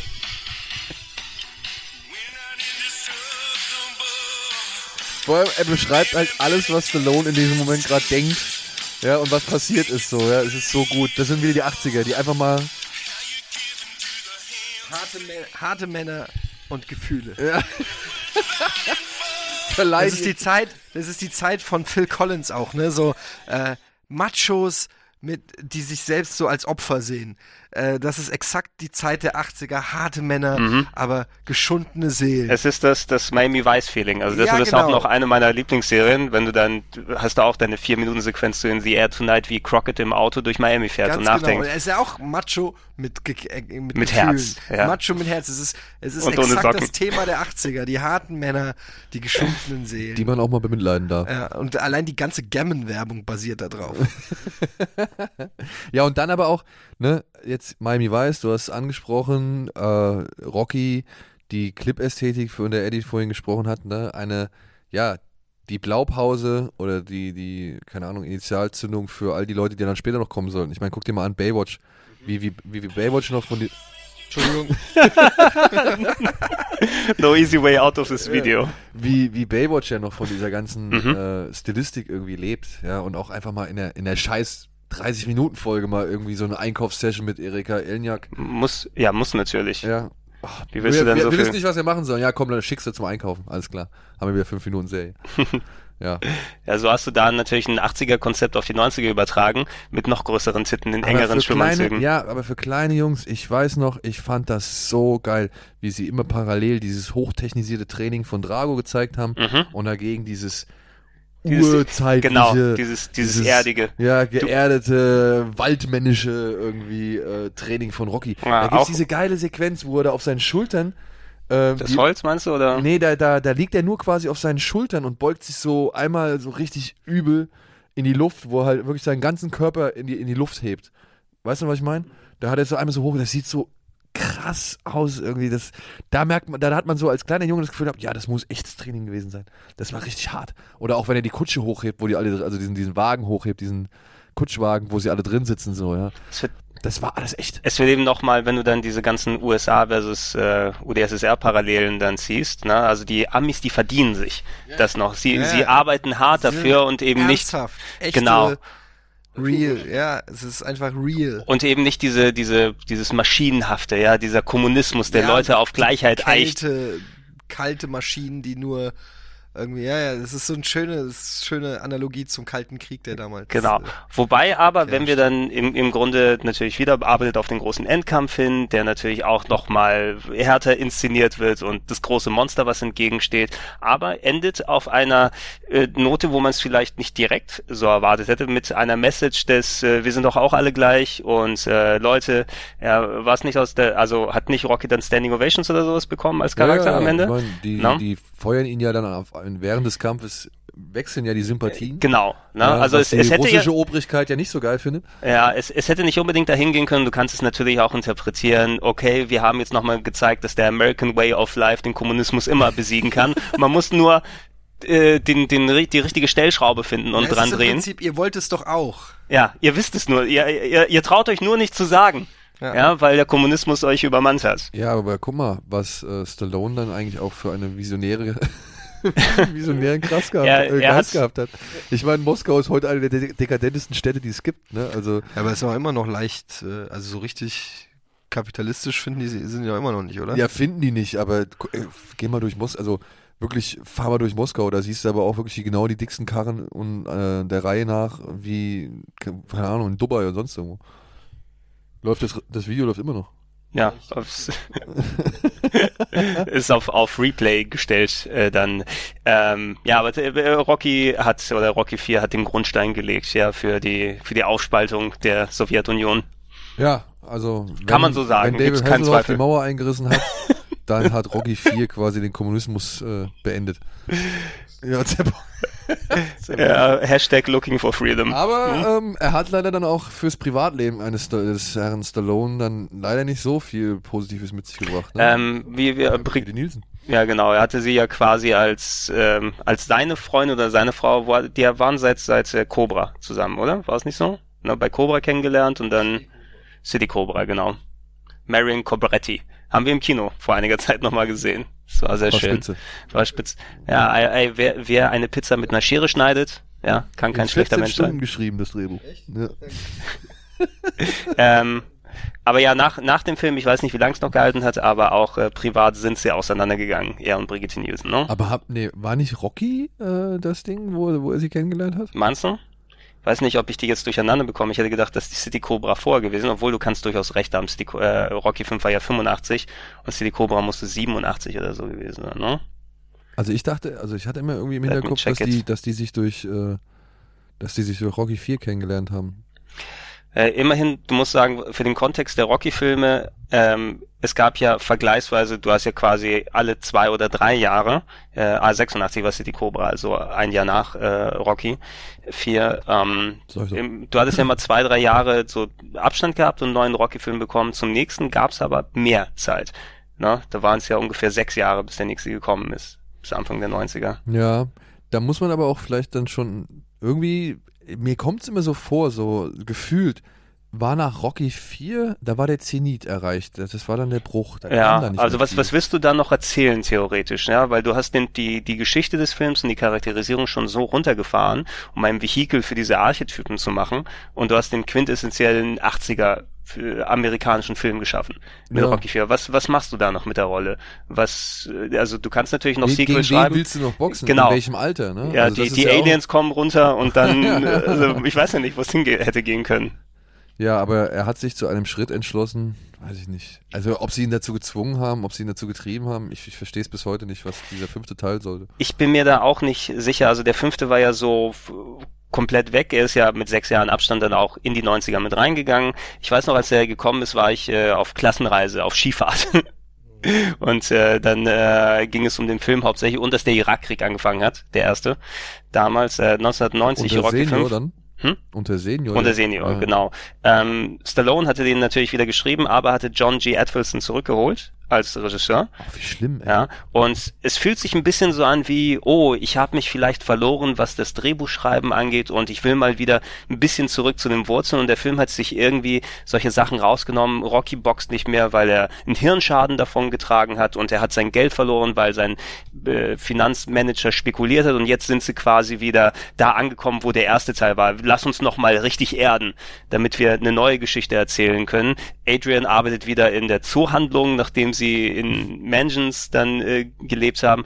Und es wirkte irgendwie ganz komisch und nicht echt, hatte ich das Gefühl damals. Ne? Ich habe den fünften auch wirklich so wenig gesehen. Ich habe Ja. also nach dem ersten Mal war ich so enttäuscht und ich fand es so erbärmlich und der wirkte halt schon, der wirkte nicht wie ein Kinofilm, der wirkte halt wie direkt auf Video so, also Mhm. ähm, Sah auch ein bisschen so aus, obwohl es der teuerste war. Ich glaube, der hatte das größte Budget bis dahin mit so 40 plus Millionen Dollar. oh Gott. Ja, und ähm, wo du, finde ich, dem kannst du das nicht so direkt ansehen eben. Ne? Dafür, Nee, dass du so den, ey, dafür, dass der am Ende vor einem äh, Müllauto irgendwie einen Boxkampf oder einen Faustkampf Ja. zeigt, so, das, also, das war das Dümmste überhaupt, weiß ich nicht, das hat alles irgendwie mit Füßen getreten, was für mich Rocky ausgemacht hat. ähm, ja, wer, wer weiß, wo genau dann äh, mental und emotional Sylvester Stallone gewesen ist, eben das Ja. Gefühl, er muss wieder zu sich zurückfinden oder das, was ihn ausgemacht hat. Also drehen wir das Rad der Zeit zurück, zumindest was unsere Charaktere angeht, finden aber trotzdem irgendeinen neuen Ansatz. Er hat ja auch seinen Sohn mit reingeholt, der jetzt seinen Filmsohn auch gespielt hat, Sage Stallone. Ähm, mit dem er dann auch seinen Trubel hatte und äh, dann einen neuen Ziehsohn gefunden hat in Tommy Gunn, den er weiter unterrichten möchte, der sich dann aber wieder auch abgewandt hat von Rocky und am Ende die Konfrontation auf dem Parkplatz gesucht hat. Also so, so Kraut und Rüben. Da gab es dann auch so ein bisschen Don King-Anleihen, oder? Dass der sich Ja, genau. Da Boxpromoter hat. da gab's einen rivalisierenden Boxpromoter, der Tommy Gunn sozusagen sich geschnappt hat. Ja, weil der ihn äh, besser unterrichten kann. Und natürlich hat Tommy Gunn hat, hat ja auch die, die Rolle des Buhmanns bekommen, weil er nur noch mit dem neuen Promoter unterwegs war. Und das, was ich von Rocky gelernt habe, bäh, ich mag Rocky nicht, bäh. Ja, ey, ganz, also wirklich. Hat auch nie wieder was gemacht. Wer, der Tommy Gunn oder Ja. John Avildsen? Der Schauspieler, Tommy Gunn. Ja, war, war es nicht ein richtiger Boxer, der dann quasi requiriert wurde, ein bisschen wie es bei Apollo Creed gewesen ist. Ja. Also bei dem Film Creed meine ich, weil das sind ja auch richtige Boxer, die sie geholt haben. Boxer, Ja. Für, für die Rollen entsprechen. Aber ja, der, der fünfte war auch irgendwie äh, too little too late, ne? Viel zu spät für ein Sequel, finde ich. Und äh, da, äh, 1990 hat keiner der eigentlich. ist schon tot, der hatte auch AIDS wohl. Oh, Ist okay. Im Alter von 44, vor drei Oh. Jahren gestorben. Ui. Oh, Was Krass. ich auch nicht mehr in Erinnerung hatte, ne, der Sohn von Stallone ist ja auch schon tot. ja. Sage Stallone ist irgendwie ein 2012 paar Jahre gestorben. später, was war, war es ein Autounfall oder irgendwie sowas? Weiß ich nicht. Aber also- ich, war, ich kann mich auch noch erinnern, dass sein Sohn relativ früh verstorben war, ja. Ja, ja auch krass, sind also auch krasse Schicksalsschläge, die da ey. Ja, aber zukommen. sechs Jahre zwischen, wann war es, 1985? Äh, 1985 und 1990, also Ja. oder Ende 1990. Dann war 1990, das muss ja dann eigentlich auch schon die Phase gewesen sein. Der Tommy Gunn. Oh Gott. Auch schade, wenn du dann nur so einen Film in deiner Vita hast, der wirklich voll Katastrophe ist. Ähm, okay, sechs Jahre später, also 91. Das muss dann aber auch schon die Phase gewesen sein von Oscar, äh, von, von, von, doch Ja. von Oscar und von Stopp oder meine Mami schießt, oder? Ja, ich, also wenn ich es jetzt so richtig aus dem Gedächtnis rausziehen würde, würde ich sagen, Stopp oder meine Mama schießt potenziell ein bisschen früher und Oscar einen kleinen Zacken später. Aber Stallone war da nicht mehr so online. Ne? Nee. Also Also da war dann wohl auch echt der Höhepunkt des, des Macho-Mans irgendwie, also beziehungsweise wahrscheinlich war der Macho-Man einfach nicht mehr ge gefragt. Also das muss dann wirklich rapide abgenommen. Also das, das ist ja dann Abfall. Also ich meine, Stallone hat dann ja erstmal eine Reihe von Flops irgendwie abgeliefert, ne? Und Rocky 5, ja, zählt halt auf jeden Fall mit dazu. Aber das ist krass, wie schnell dieser Wandel dann vonstatten ging. Das, ich meine, guck mal, bei Rocky 4, erfolgreichste, mit erfolgreichste Film des Jahres, glaube ich. Ähm, Stallone auf dem Höhepunkt seiner Popularität, irgendwie konnte machen, was er wollte, die, die Restaurantkette kam und dann plötzlich innerhalb von zweieinhalb Jahren, das ist eigentlich nicht viel, sage ich mal, so dieser krasse Absturz. Und das, was sich dann halt auch in, in, so, einem, Fi- in so einem Film widerspiegelt, ne? den A kein Mensch interessiert, der vielleicht auch B irgendwie viel zu viel Geld verbläst für das, was er am Ende irgendwie bietet. Und dann noch ein Regisseur irgendwie auch noch ein bisschen Reputation kostet. mhm. Echt übel. Ja, was so innerhalb der Jahre da nicht nur in Amerika, sondern in der Welt sich getan hat, politisch Grundlage, du konntest einfach nicht mehr mit diesen typischen Archetypen kommen, die in den 80ern oben waren. Auch, auch Schwarzenegger hat ja was ähnliches durchgemacht, Anfang der 90er, wo er es auch erstmal ein bisschen umorientieren musste und schauen musste, wenn James, James Cameron nicht gewesen wäre, ne, dann hätte äh, Schwarzenegger, glaube ich, auch nicht so viel zum Lachen gehabt. Ja, aber ich glaube, Schwarzenegger, ja gut, er hat, glaube ich, da ein bisschen mehr Glück gehabt, aber dann auch sich Gott sei Dank für die richtigen Filme entschieden. Genau, ne? so, so ein T2 funktioniert. Coronary Artery Disease. Okay, also an der Coronary Artery ist die Halsschlagader, oder? Oder nee, am Herz. Am Herz ist es was dran, aber ja, äh, einige Leute dann versterben dann viel zu früh, speziell wegen dieser Geschichten. Ich denke, die, die Welt war eigentlich nicht mehr wirklich Rockys Welt oder des Charakters Rockys, wie wir sie gekannt haben, vor allem der, der in den 80ern aufgebaut wurde. Und es wurde einfach nicht das richtige Vehikel für die Figur, für Stallone unter den falschen Aspekten dann zusammengebaut und eben einen Film geschaffen, der dann gezeigt hat, ah, jetzt, wir haben schon gewusst, dass die 80er vorbei sind, jetzt hat uns auch nochmal hier gezeigt, und Rocky, der funktioniert einfach nicht in den 90ern.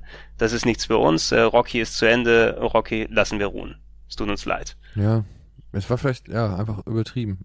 Also zu, zu sehr ausgereiztes Blatt. Ja, ich, ich hatte auch das Gefühl, dass ähm, der, der Fünfer eben auch, okay, der hat die Rocky-Serie beendet, wir werden nie wieder was von Rocky sehen und ist okay, wir haben ja immer noch die ersten vier Filme. Ja, aber es war schon ein bisschen schade, dass es dann so geendet ist, ne? Also mhm. so, ich weiß nicht, was gibt's da noch für Beispiele? Von großen Filmen, die im Kino, also wo der erste Teil irgendwie im Kino richtig geil war und dann Weiße Heiz, mhm. ja, genau. Ja. Das ist dann halt so komplett versandet, aber da ging es ja schon auf den zweiten eigentlich bergab. Ja, dann ging es auch bergab, ja. Obwohl der dritte war doch ganz geil. ja, ja, aber der ist halt auch die letzten waren nicht mehr so geil. Ja, du, du, du findest bestimmt mehr als genug Beispiele, gerade für Rollen eben, die mit ihren Jahrzehnten gewachsen sind, aber auch mit dem Umbruch dann eben eben mhm. abgestürzt sind ähm, damit. Ähm, ich fand es umso überraschender, wie lange hat es dann gedauert? 15, 16 Jahre.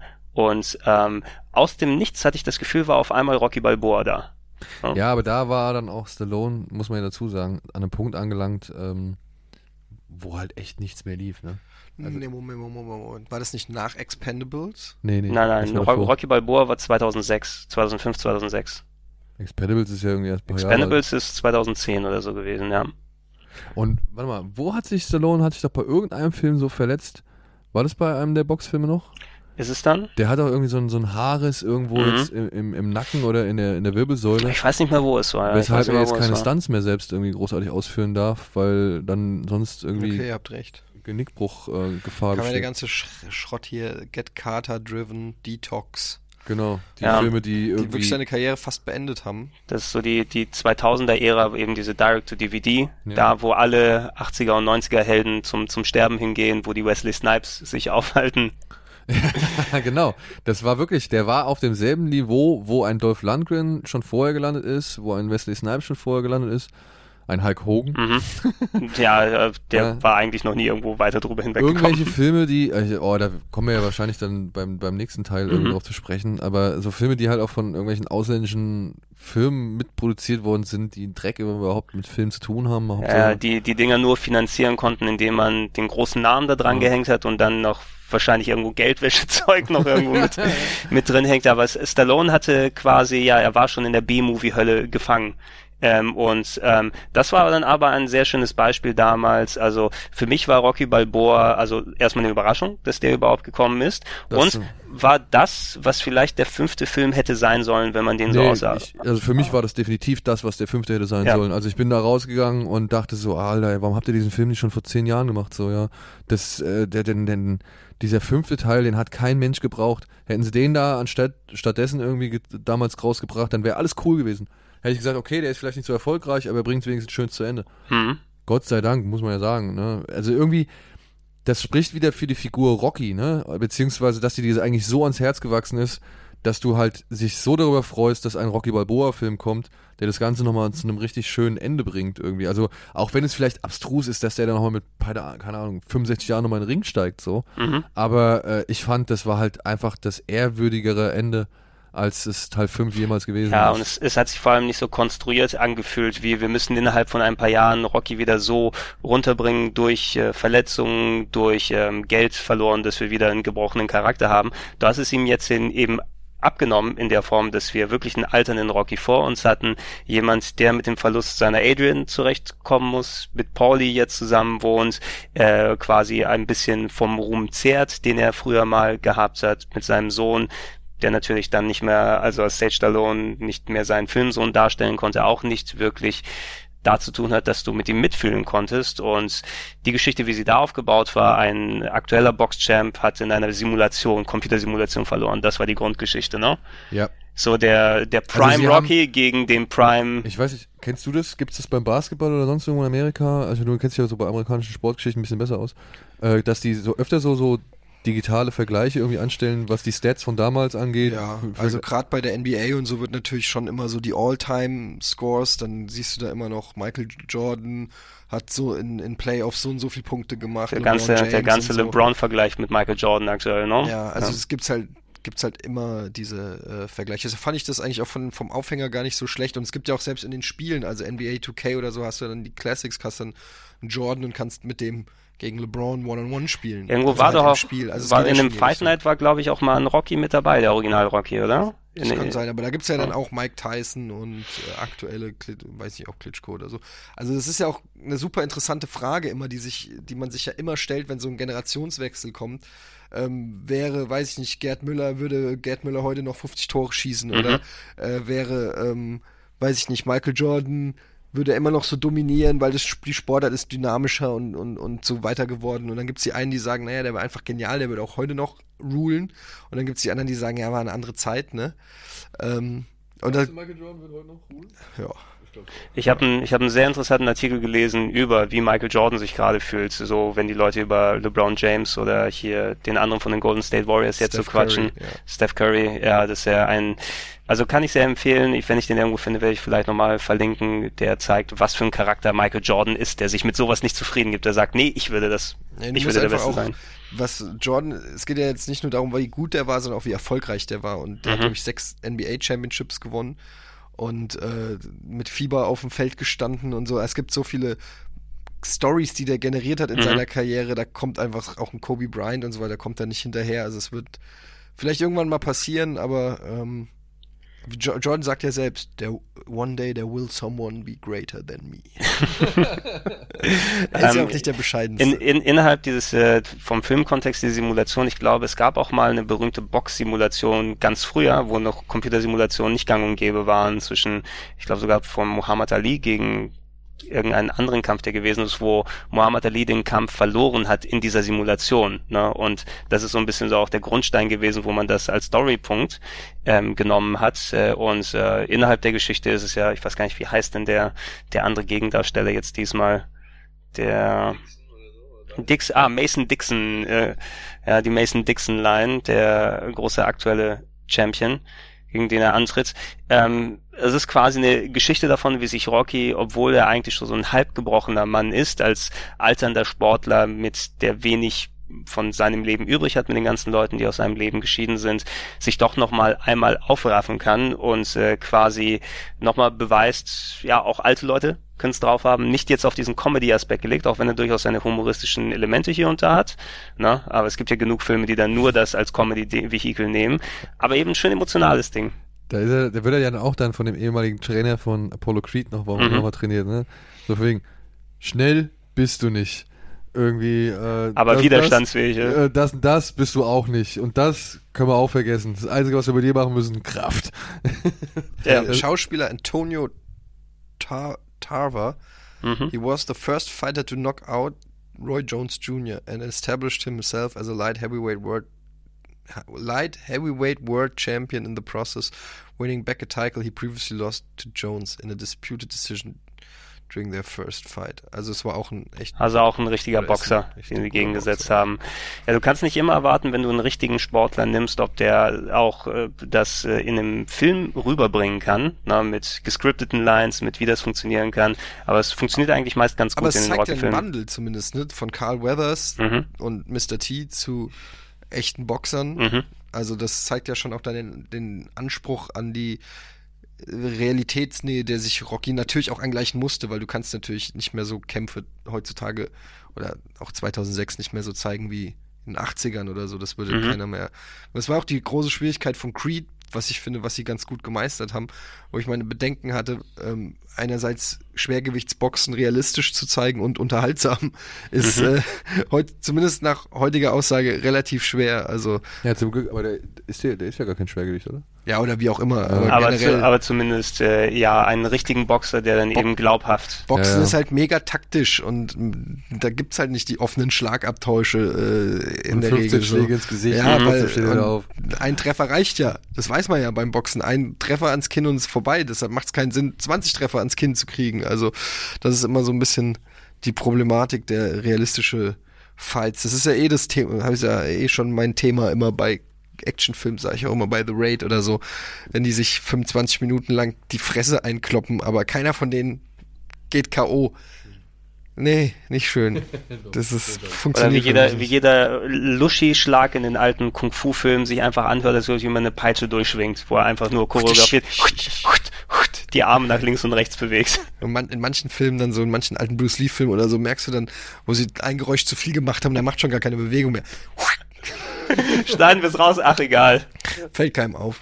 Lass, lass es drin lassen. Ähm, aber der, der sechste Rocky war, oder Rocky Balboa, äh, haben sie es genannt eben, da sind sie auch bewusst von der Nummerierung weggegangen, war ein schöner Abschluss für den, Rockter, äh, für den Charakter Rocky, für den Rockter Karaki. Dr. Karate. Aber der war auch eigentlich ein ganz schöner Film. Also man muss ja mal sagen, da gab es ja diese, diese neue zarte Liebesgeschichte zwischen ihm und der anderen Frau. Genau. Und was, was das kleine, was das kleine Mädel, glaube ich, sein sollte, ne? Was er im ersten Teil dann so Stimmt, gelabert stimmt, hat. stimmt, ja. stimmt, stimmt. Und das war eigentlich, also man hat es ihm wirklich gegönnt. Weißt du, dieses kleine bisschen Glück, dass er es nochmal irgendwie ähm, erleben darf. Und das, also, was Eddie auch sagt, dieser doch ans, ans, ans Reale angepasste, äh, die, an, ans Reale, die ans Real angepasste Haltung des Films, dass man nicht mehr wirklich die eingeölten Körper hat, die sich da 15.000 Mal auf die Fresse geben. Das fand ich auch ganz cool und äh, ehrlich, ich bin wieder mitgegangen. Ja, ich habe wieder irgendwie die Schläge für Rocky ausgeführt und, und hatte da irgendwie Bock drauf. Und ich hatte abermals Tränen in den Augen, als er am Ende da hoch erhobenen Hauptes aus der Halle rausmarschiert und dann nochmal so zurückwinkt und dann wieder der Freeze-Frame kommt. Das war einfach cool, ey. Das sind, Ja, das, das sind die Momente, die man dieser Figur gönnt. Total. Und es ist halt auch, der Film heißt auch nicht umsonst Rocky Balboa, weil es ist, du noch viel mehr über, über ihn lernst, als über den Boxer Rocky. Also, äh, es ist, glaube ich, der Film, wo du noch am, am ehesten, ja, einfach, der, klar, der Boxkampf auch eine Rolle spielt, aber halt auch sehr stark so, was hat das alles mit ihm gemacht? Und es ist auch so eine Läuterungsgeschichte, die du auch äh, wieder ähm, ihr habt so schön gesagt, ähm, die das Zeitgeschehen äh, mitnimmt, aber es ist auch so eine, es ist auch eine leichte Metapher auf Sylvester Stallone und die gesamte Rocky-Reihe. Ja, also so hoch gelobt, Fall, Läuterung, Bescheidenheit, aber vielleicht auch noch mal ein, letz ein letztes Aufbäumen mit einem letzten Kampf, eine junge Generation, bist du schon zu alt. Also da sind so viele, viele Motive drinne, die du auch auf wahrscheinlich den Entstehungsprozess des Films und auch auf die Geschichte von Stallone ähm, hieven kannst. Und es war ja dann auch ein Jumpstart Das für war dann seine auch Karriere. wieder ein, ein Genau. Kickstart für ihn. Ja. So, ja. Also da hat er sich zumindest äh, wieder zurückgeholt, auch dann mit dem nächsten Teil seiner, also seiner weiteren großen Reihe, auf die wir ja noch irgendwann mal zu sprechen Ja. kommen. Und äh, John Rambo meinst du? ja. Ja. Ja, die meine ich. Naja, man muss, kann ja nicht immer davon ausgehen, dass die, alten, die Zuschauer Gesicht. Das war kurz seiner, nach seiner Gesichtsoperation, oder? verstehen. Oder war das noch vorher, wo er, Die sah schon Zuhörer. äh, äh, ziemlich glatt aus, finde ich. Also ich habe hier das äh, Ram John Rambo Cover gerade in den Der war Händen. leider nicht so geil, aber da kommen wir später drauf. Ja, komm mal später. Aber Ja. Rocky 6 oder Rocky Balboa, äh, ja, Ja, schöner Abschluss. Schöner Abschluss, hat für einen Kickstart von ähm, Stallones Karriere gesorgt und ähm, man hätte eigentlich nicht erwarten können, was jetzt dann ja für uns jetzt so knapp ein Jährchen her, wo der gekommen ist, äh, rausgekommen ist, dass die Rocky-Thematik nochmal irgendwie dann aufgegriffen wird, weil eigentlich ist wirklich auch jetzt alles gesagt und hat endlich den verdienten Abschluss bekommen mit Rocky Balboa, dass du nicht weiterkommen musst. Aber Rocky ist dann wieder aufgetaucht in Creed, der quasi der Neustart des Franchise, oder wie willst du es nennen? Ah, ja, fast schon. Also er ist, er ist nicht zu Unrecht dann überall gelobt worden. Es war ja auch nicht ein Projekt, glaube ich, was von Stallone angeschoben wurde, sondern es ging ja mehr der, der Regisseur, der, Der was Ryan hat er, Coogler. Fruitvale Station oder so, wie heißt der Regisseur Ryan nochmal? Coogler. Ryan, äh, der, der hatte eben dieses äh, Skript oder hat es verfasst sogar, no? Ja, aus ähm, Liebe und beziehungsweise privaten Erlebnissen im Zusammenhang mit seinem Vater. Weil äh, sein Vater ist wohl der absolute Fan von Teil 2 und hatte selbst, war irgendwie ein Sportler gewesen, der halt selbst unter einer Sportkrankheit gelitten hat. Also ich glaube professioneller Footballer und der hatte irgendwie auch seine Probleme. Und äh, Herr Kugler hat immer zusammen mit seinem Vater diesen Film gesehen. Oh, so ein bisschen als Aufbaugeschichte und was weiß ich. Und das ging wohl halt auch sehr weit. Äh, da ging es dem Vater wohl sehr schlecht. Da war es wohl für den Regisseur nochmal, um zu seinem Vater irgendwie durchzudringen, um es ihm irgendwie ein bisschen besser gehen zu lassen und so weiter, hat er ihm wohl dann auch immer wieder Rocky 2 oder Rocky gezeigt, weil das halt für den Vater so eine schöne Erinnerung war. Also ähm, das ist wohl ganz, ganz tief verwurzelt und verankert, also emotional wie persönlich verankert, was Mhm. diese, was diese Rocky-Geschichte angeht. Das, das merkst du dem Film auch an, weil da einfach so, wie die Geschichte aufgebaut ist, wie die Charaktere arbeiten. Du hast natürlich die modernen Sensibilitäten, so ein Film, wie er heutzutage funktionieren kann, mit wie die Leute gecastet sind, wie er geschnitten ist, wie es mit, mit Musik da gearbeitet wird. Du hast auch deine Montagen, aber andere Montagen, als wie du es in den 80ern gehabt hättest. Aber du merkst diesen, diesen tiefen Respekt vor der Serie, vor den Charakteren, aber eben durch, durch eine moderne Sichtweise. Ja, also auch, also das ist ja das Schöne, ne? Du merkst den Respekt vor der Serie und du merkst aber auch den Wunsch, was Neues machen zu wollen. Mhm. Und das hat er für mich meiner Ansicht nach richtig, richtig gut kombiniert und vereint. Und jetzt muss ich diesen. Das ist wieder interessante Trivia. Just as the film was entering pre-production, Sylvester Stallone's oldest son, Sage Stallone, died of a heart attack. Stallone has admitted that the loss almost sent him into full breakdown, but Ryan Coogler was eventually able to convince him to use the film as a dedication to Sage, focusing specifically on the father-son relationships that appear in it. Although initially resistant, Stallone said at the Golden Globes that Creed helped him cope with Sage's death. Ja. Also, da gibt es ja auch diese echt tolle Geschichte, also dieser, dieser, auch ein schöner Mo Der Film hat so viele coole, schöne und intime du meinst Momente. mit dem, mit dem Foto da. Wo er das Foto sich da anguckt und, und äh, Creed fragt irgendwie nach und er sagt, hey, der lebt jetzt da, der hat ein feines Leben, so, alles cool und so. Das fand ich echt, das fand ich so nett, das fand ich so, weiß ich nicht, das, das kam so versöhnlich und, und, und auch echt irgendwie rüber und als würde, ja, einfach, das ist da, wo es ihm jetzt, und das mit dem Hintergrund ist natürlich noch geiler, äh, da, wo er jetzt ist, geht's ihm gut und das Mhm. ist hoffentlich die Hauptsache. So, ey, super, ey, wirklich. Ja, Creed, das, das Einzige, wo ich vielleicht bei Creed ein klein wenig gestutzt war, ist es, also in der Hauptrolle ist der Sohn von Apollo Creed Adonis, Creed der uneheliche Sohn, der ähm, geboren wurde erst nachdem Apollo Creed im Ring gestorben ist. Zeitmäßig hätte das nicht so ganz zusammengepasst, ne, weil 83 war der, äh, oder nee, 82 war sogar äh, Rocky 3 dann ähm, gewesen, dann müsste Adonis Creed also im Jahr 2015 ein klein wenig älter sein als äh, Anfang Mitte 20. Ja, aber 85 ist Creed gestorben, so gesehen, ne? 82. Der ist Ah nee, äh, nein, Entschuldigung, 85 hast du recht, ja, ja. Der ist 85 gestorben, kurz vor seinem Tod, es war wohl ein Ausrutscher. Ja. Hat man leider auch nicht irgendwie gemerkt, dass es in der Ehe zwischen Apollo und seiner Hat Frau man ein auch bisschen nicht. gekriselt hat. Hat man auch nicht gemerkt, aber wer weiß, er war so ein Showman, so ein Lebemann, so einmal kurz einen weggesteckt im Wandschrank. Fünf, die 5-Sekunden-Regel vom Bäcker, weißt du ja. Meinst du, er wurde Opfer eines infamen Spermaraubs? Ein Sperma raus. Ja. Ähm, zumindest, also das, das das Einzige, wo ich noch ein bisschen gestutzt habe, aber es wird ja komplett entkräftet. Die Rolle des Adonis Creed auch ähm, super dargestellt von Michael B. Jordan. Ähm, da Da ist er auch, wieder. Hm? Erst Basketball, jetzt Schauspieler. Ja. Als ich vor, Und vorher noch Drogenkitten in den Straßen von Boston. Ne? Stimmt, ja. Ja, ja. Ähm, aber da haben wir auch im Kino Plus schon recht ausführlich dann Baltimore. drüber. Äh, Baltimore, Entschuldigung. in Baltimore, äh, drüber gesprochen. Ein Charakter, wo du auch am ersten Mal denkst, oh, was hat denn der für eine, eine Wut, die er in sich trägt und dann die Szenen, die innerhalb des Filmes kommen, äh, wo man merkt, warum der Charakter des Adonis Creed so ist, wie er ist, von was er getrieben wird.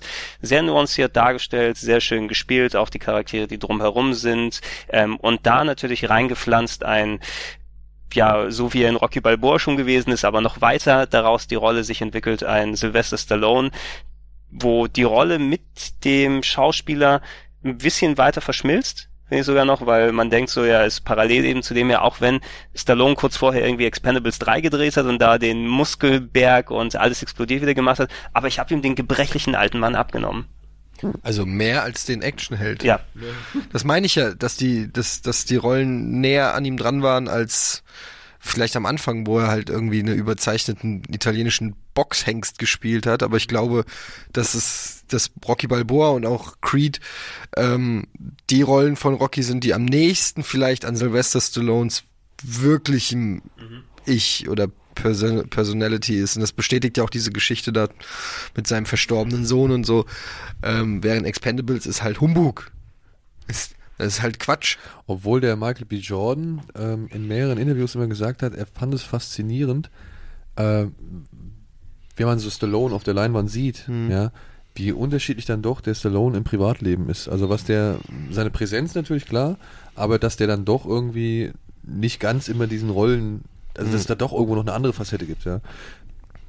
Ich meine, ist der ja, auch Mann auch Auto, ist ja auch keine Autobiografie, also nicht Ja. falsch verstehen. Ich meine jetzt auch nicht, dass das der echte Sylvester Stallone ist, aber es ist vielleicht näher dran als bei, weiß ich nicht, Rocky 4. Ja, ich glaube auch, dass Stallone ein bisschen so die, die Chance genutzt hat, nochmal mit, mit Creed auch seine eigene Karriere nochmal irgendwo zu verdeutlichen oder zu versinnbildlichen. Er hat es ja auch schon bewiesen in so Filmen wie Copland zum Beispiel, dass er ein guter Schauspieler ist. Ja, das ist auch das, was ich vorhin meinte. Arnold Schwarzenegger ist kein guter Schauspieler. Stallone ist ein guter Schauspieler äh, und kann eben noch eine, kann noch eine Facette mitbringen und äh, vielleicht äh, nicht immer die Rollenangebote gehabt oder war vielleicht auch zu stigmatisiert auf gewisse Sachen und auch vielleicht falsche Entscheidungen getroffen im Leben. Äh, wird sich sicher nicht beschweren, der hat äh, natürlich eine gute Karriere hingelegt. Aber ich kann mir schon vorstellen, dass du im Alter irgendwie Bock hast, ähm, ja, nochmal. Ja, lass, lass noch mal zeigen, was ich drauf habe. Ja, auch mal eine coole Ja? Rolle zu spielen oder so. Und ja, also, ey, ich war mehrfach tief ergriffen von Creed. Also das musst du erst Ja. mal schaffen. Ne? Ich Mhm. meine, der Film hat natürlich das Glück erlebt von einer Serie, die wir als Kinder alle verschlungen und, und geliebt haben. Aber funktioniert auch ohne, finde ich. Also, ich finde, da musst du nicht so Rocky. Nee, also ich sag mal haben. so, wenn jetzt, ich, ich, ich kenne fast, also ich kenne nicht so wirklich viele Leute, die den Film gesehen haben, ohne dass sie mit Ja. Rocky aufgewachsen sind Mhm. oder ohne dass sie irgendwie schon mal vorher keinen Rocky-Film gesehen haben. Oder zumindest, wie du gesagt hast, mal von Rocky gehört haben, weil das kennt man ja leider auch. Äh, das kennt man ja halt wirklich, man kriegt sie einfach mit. Ähm, aber ja, auch für jemanden, der überhaupt nichts bisher mit Rocky zu tun hatte, glaube ich, ist Creed einfach ein guter Film. Mhm. Ich glaube, das kann man da auch so stehen lassen. Ja, eine große Septalogie, Ja. wie man das zusammenfassen will, 40 Jahre oder fast 40 Jahre und zu Ende ist sie eigentlich auch noch nicht, weil er, dann er hat schon bekannt gegeben, dass er, ähm, dass er weitermachen will. entsprechend, Den entsprechend dann Ja. Ja. Ich meine, es- ich fand's ja auch charmant, ne, wenn sie da am Ende da die Treppe hochlaufen, so ganz langsam. Und ey, soll Rocky Creed ruhig weiter trainieren, ne? Da kommt bestimmt ein neuer? Boxer. Ja. Ey, man, man muss halt irgendwie jetzt drauf achten, ob man wieder so diesen trashigen Weg geht, weißt du, diesen, diesen Ach, du, Entertainment du meinst, dass es so den gleichen Weg beschreitet wie die Rocky-Filme selbst? Naja, weiß nicht. Man kann natürlich jetzt sagen, okay, wir sind mutig und wir riskieren es mal, versuchen irgendwie vielleicht im Geiste der, der Nachfolger der alten Rocky-Teile Ah, so ein okay, bisschen, also- vielleicht auch eine kleine Überspitzung, wie es aussehen könnte im Jahr 2018, 19, 20, irgendwie so einen actiongetriebenen Boxfilm zu haben. Sowas wie Undisputed zum wär, Beispiel. ja, klar, aber sie werden sich natürlich auch immer den Strömungen und den Trends anpassen. Ja. Also das wird man sehen, wie sich's entwickelt. Ähm, ich, Gregor hat es ja auch gesagt, es ist immer so auch so eine Reflexion, was halt gerade so läuft. 80er hat's gepasst, 90er war halt 90er, dann wieder ein bisschen realistischer und keine Ahnung, wer weiß, was in Aber dieser, Jahren- dieser One-Shot-Boxkampf äh, in, dem, in dem Creed, in dem Mhm. neuen, ey, Hammer. Also wirklich, das fand ich so geil, weil ich die ganze Aber hast du dir mal die Special, äh, die Making-ofs und so angeguckt, was da wieder an CGI getrickst wurde? Ja. Also da ist halt nichts echt, ne? Das ist halt einfach krass. Also gerade ähm, so Kulissen und so ein Kram. Also da steht halt einfach irgend so ein Ring im Greenscreen und eine Reihe von Leuten und alles andere, was aussieht wie eine Lagerhalle oder wie ein Ja. Ring oder eine Arena, Okay. nichts davon ist da. Das ist echt so, nicht mal die Säulen. Du denkst immer so, oh krass, die Kamera fährt da um die Säule. Das ist keine Säule. das, äh, das ist halt mittlerweile Effekt, schon. also beziehungsweise dann ist der Effekt trotzdem gut. Ja, natürlich ist es gut und äh, auch aufwendig, aber es ist halt einfach irgendwie so krass, dass es alles, dass man so leicht reingelegt werden kann. Und es fällt einem natürlich bei so Fantasy- und Science- Sci-Fi-Filmen ist man es gewöhnt, dass CGI da ist und du sagst, oh, das Raumschiff ist CGI, das sieht man voll. ja. Ähm, ich aber, weiß, wie ein echtes Raumschiff aussieht. Ja, eben, aber, aber, aber, aber wenn die dir einfach in irgendeinem normalen Film fucking nochmal einen Gummireifen hinten auf, aufs Asphalt legen, das raffst du halt nicht. Ja. ja das sieht aber dann trotzdem halt aus, oh, haben sie auch eine schöne Gegend hier rausgesucht. ja. ja. wie bei hier Finches, ne? Bei Zodiac zum Beispiel. Ja, Zodiac ist ja, auch wie genau ein Paradebeispiel. Ja, wie krass der da wirklich die ganzen Kulissen irgendwie digitalisiert hat. Ja. Ich würde sagen, wir machen für euch an dieser Stelle mal eine kleine Pause und wenn wir wieder zurückkehren, dann werden wir mal über Rambo ein wenig quatschen. Jo. Bis gleich.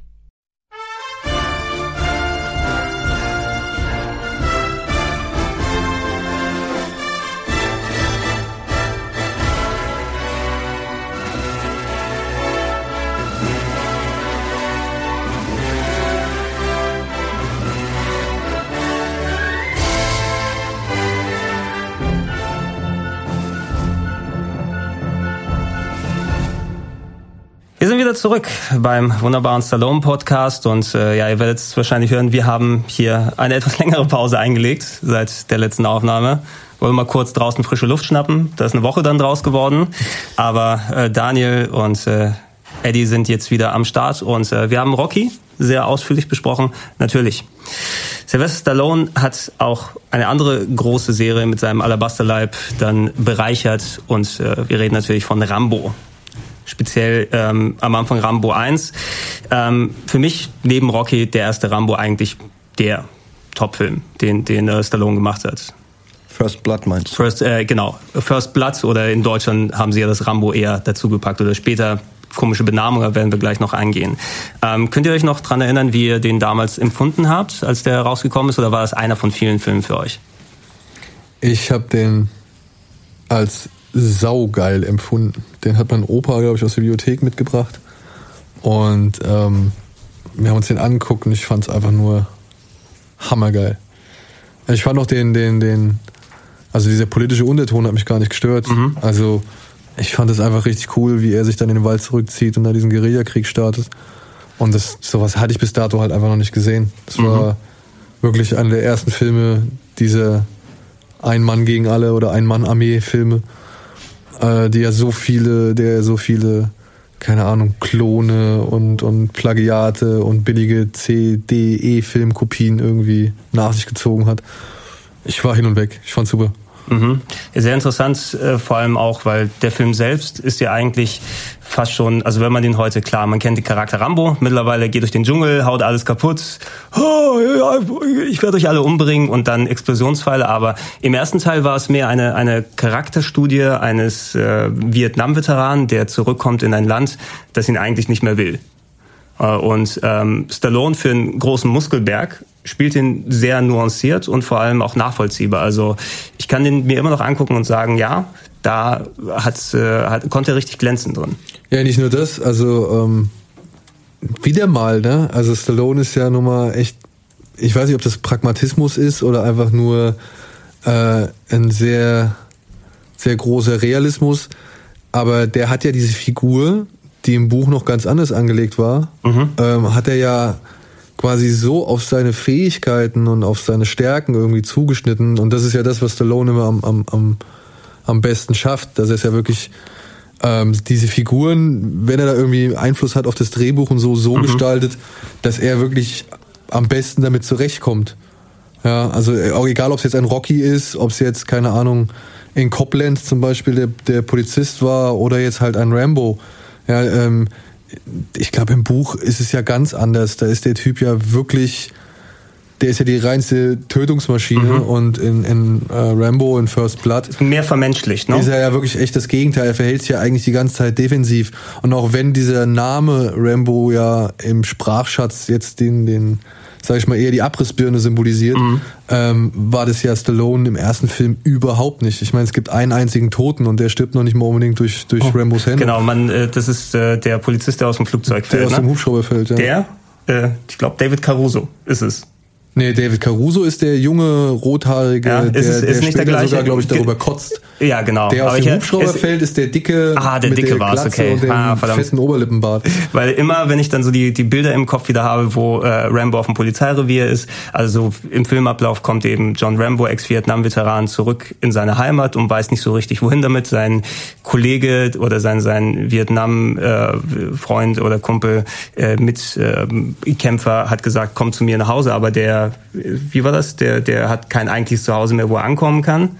Am Anfang des Films. Nein, also er sucht ja, glaube ich, nur am Anfang oder er ist ja wohl die ganze Zeit auf der Suche nach irgendwie Leuten aus seiner Einheit Genau, oder und irgendwie- Soldaten, die er halt mit denen er im Krieg irgendwie die er kennengelernt hat. Eben und, und äh, irgendwie, er, man sieht ihn, wie er dann durch die Straßen stromert und eigentlich nicht so richtig einen Platz für sich findet.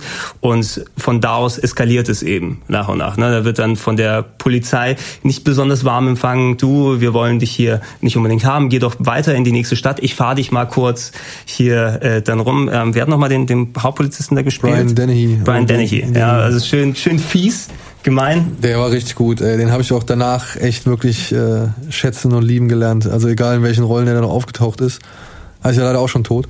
Ja. Ähm, aber den fand ich als Sheriff auch, das war, es war einfach cool, ey. Das, man hat sofort, ich weiß nicht, ich war sofort bei Rambo auf der, also auf Rambos Seite. Mhm. Der ist einfach nur da lang gelaufen, man erfährt, okay, er hat jetzt hier, äh, ja, er hat jetzt nicht so wirklich die Heimat, er hat seine Freunde auch nicht alle wiedergefunden, die einzigen, mit denen er wahrscheinlich überhaupt was anfangen kann. Da war es wie so ein trauriger Hund sah er die ganze Zeit permanent aus. Ja. Ne? Ich meine, ich hatte zu dem Zeitpunkt hatte ich schon Vietnam-Filme gesehen, ja, oder oder Filme, die den äh, Vietnamkrieg thematisieren, aber so wie Rambo, da wusste man natürlich schon so, okay, da gab es irgendwie einen schrecklichen Krieg, darunter leiden die Amerikaner immer noch und äh, hier sieht man quasi das Ergebnis, was die Beteiligten an diesem Krieg irgendwie äh, hervorgebracht haben und ja, das, also ich war sofort, ey, einfach, dieser, dieser, dieser scheiß unfreundliche Chef, obwohl er am Anfang eigentlich als netter Typ installiert wird, ne? Der, der grüßt hier seine Leute, jeder kennt ihn, der macht jemand da einen freundlichen Spruch und keine Ahnung.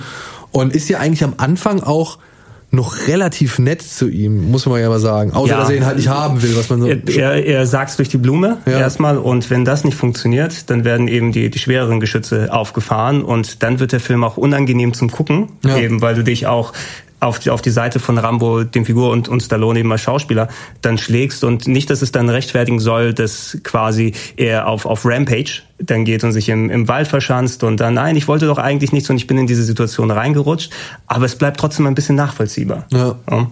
Wie gesagt, ich war voll auf Ramos Seite. Und dann, als es halt auch echt anfängt, wie er sich selbst zusammennäht und wie er sich so die ganzen Sachen zusammensucht, um zu überleben, fand ich super. Fand ich echt super. Es war so ein bisschen, wie du gerade gesagt hast, dass da eigentlich kaum einer stirbt. Das ist so ein bisschen wie bei Texas Chainsaw Massacre, wo auch jeder denkt, auch, auch aufgrund des Namens, es ist eigentlich das krasse Massacre. Aber eigentlich ist das ein relativ ruhiger Film mit relativ wenig ähm, si sichtbarer ähm, oder expliziter Gewalt. Und ähm, was ich bei Rambo oder bei First Blood halt auch so geil finde, ich weiß gar nicht, wann ich ihn, ich habe den relativ spät gesehen. Also da war ich schon ein bisschen älter, weil das war so eine Zeit, als der rauskam, wie gesagt, 80s ist ja so ein bisschen mein Spezialgebiet und ich er erinnere mich noch, dass zu dem Zeitpunkt, ähm, naja, da, da war man noch nicht so informiert, das war alles auch noch ein bisschen neu, ne? Also das, das ist eine andere Zeit gewesen als heute, wo man genau weiß, welcher Film, welcher Schauspieler, FSK, USK, ist es geeignet, ist es nicht, wofür steht er und so weiter. Das war damals alles noch nicht. Das waren ja wirklich Zeiten, wo du in die Videothek vielleicht gegangen bist, einen Film geliehen hast wegen dem Cover oder maximal wegen der Kurzbeschreibung hinten dran und dann hast du gesehen, was dich erwartet. Und ähm, dann hörst du halt nur, ja, Rambo und First Blood, das klingt schon krass und die Eltern hören nur Ballern, Töten, weiß ich nicht, Vietnam, Ex-Veteran, also lauter so Schlagworte, wo man dann nicht unbedingt sagt, ja, das muss man mein, muss mein Kind mal sehen. Und meine Mutter hat auch relativ gut aufgepasst, sage ich mal, was ich ähm, gucke. Ich habe viele Sachen erst ähm, Jahre später, nachdem sie nachdem sie rausgekommen sind, ähm, dann gesehen, als man dann irgendwie so alt genug war und ähm, dann irgendwann nicht mehr so nachgefragt wurde. Am Anfang war da schon, das war schon relativ strikt und da durfte ich sowas nicht gucken, Und ich glaube, ich habe den gesehen, da war ich vielleicht 14, 15, 16 oder so. Ist auch ein besseres Alter, um den zu sehen, finde ich. Ich weiß nicht, ob man das Ja. noch jünger dann ähm, Keine Ahnung, viel also- wertschätzen kann. Und ich fand ihn halt auch geil, weil ich habe ihn damals dann auch schon so ein bisschen verstanden, auch die Metapher, dass ähm, das, was im Prinzip ähm, Rambo im Krieg erlebt hat, jetzt quasi die Polizisten nachempfinden können in, innerhalb ihres kleinen Vietnamkriegs gegen Rambo sozusagen, gegen einen quasi für sie nicht sichtbaren Gegner, der Technisch aber überlegen, aber ich, Entschuldigung, es tut mir so leid. Und ähm, ja, das, das habe ich halt damals dann schon so ein bisschen verstanden. Ähm, und das hat mir halt unheimlich gut gefallen. Ich hab hier, hier ist Staub, glaube ich, oder so. Es sind die, die Bonjour-Couch, die wir hier haben, ist wahrscheinlich noch ein bisschen äh, Ja, das Pressspan drin, das der, ist Polyester noch frisch. Oh, verdammt, das der, tut mir der in die, na, das macht ja nichts. Ähm, ja, also ich, ich habe den, ich glaube, als Kind auch, also früher gesehen schon, weil auch eben äh, über meinen Onkel, der gut videothekenmäßig versorgt war. Ich muss die Nase putzen. Vielleicht soll, ja genau, Sie sollen vielleicht doch nochmal checken, ob hier Hausstaub und Milben hier gerade unterwegs ist.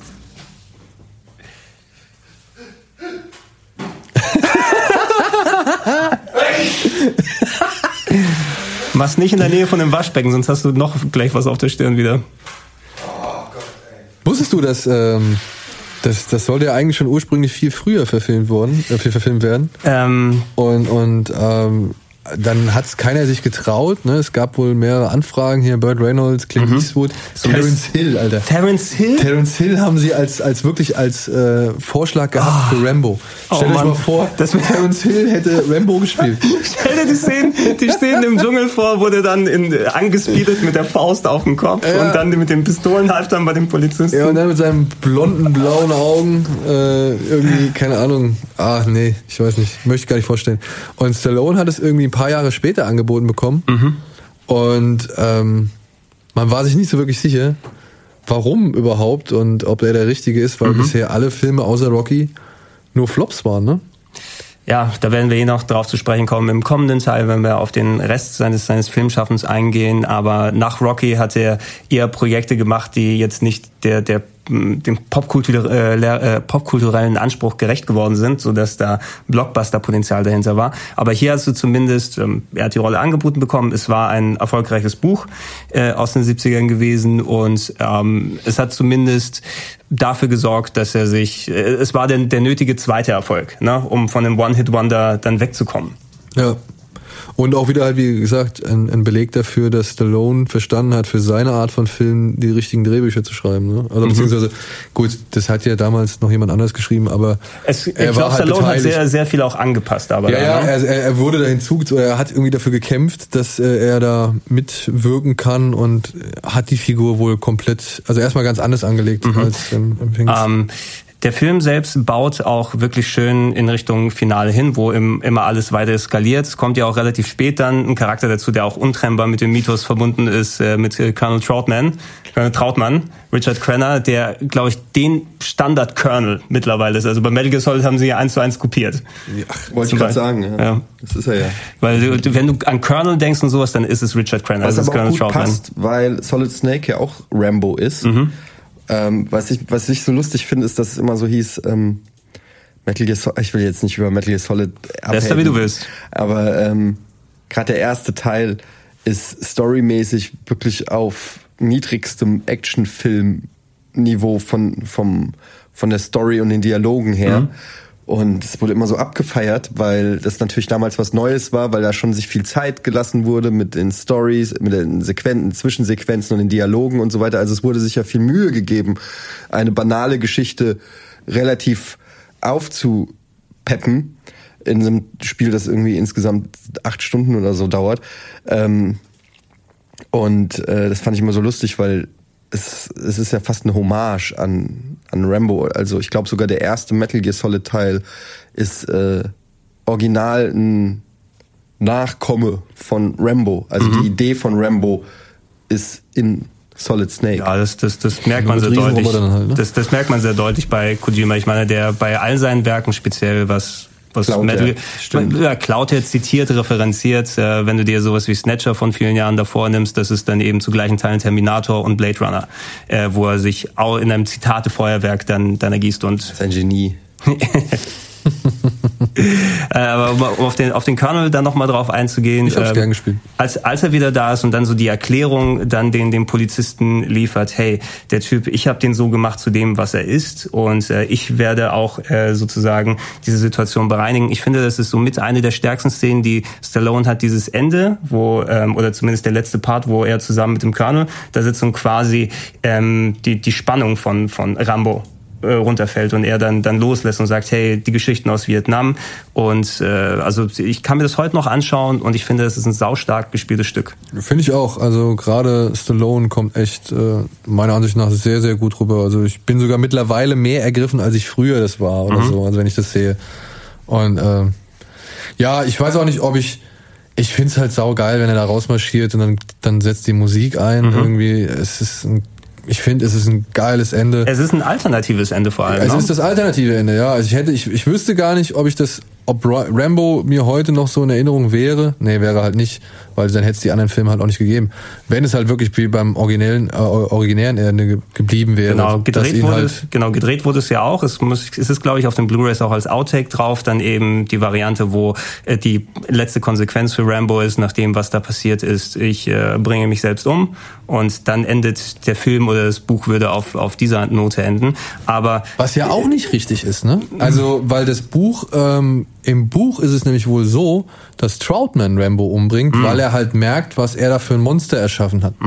Ja, weil er halt sieht, das ist halt, den kann man nicht kontrollieren, den kann man auch nicht zurück in die Gesellschaft führen und er bringt ihn dann um. Also auch nochmal noch mal angepasst. Ähm, Stallone hat in Interviews später gesagt, dass äh, das war von äh, quasi Testscreenings dann so ausgesehen, dass die Leute wirklich sauer waren, als das äh, Standardende drin war und sie es deswegen dann angepasst haben, was letzten Endes natürlich auch vollkommen die richtige Entscheidung war. Das finde ich, das finde ich insofern interessant, weil ich glaube, als kleiner Junge wäre ich auch richtig sauer gewesen, so, ja, beziehungsweise, was Eddie halt beschrieben hat, ne, du bist in die Bibliothek gegangen damals und hast halt wirklich die Chance, dass du immer solche Filme oder so viele Filme findest, ähm, die in so einem, in, auf so einem Level oder auf so einer Einmaligkeit wie jetzt Rambo irgendwie äh, basieren, äh, die war ja viel größer. Also du bist ja jede Woche in die Bibliothek gegangen und hast ja irgendwie ein geiles Ding gefunden, so, ja, und äh, ich glaube, ja, ich wäre einfach, ich wäre einfach komplett sauer. Also ich, ich hätte es echt auch scheiße gefunden,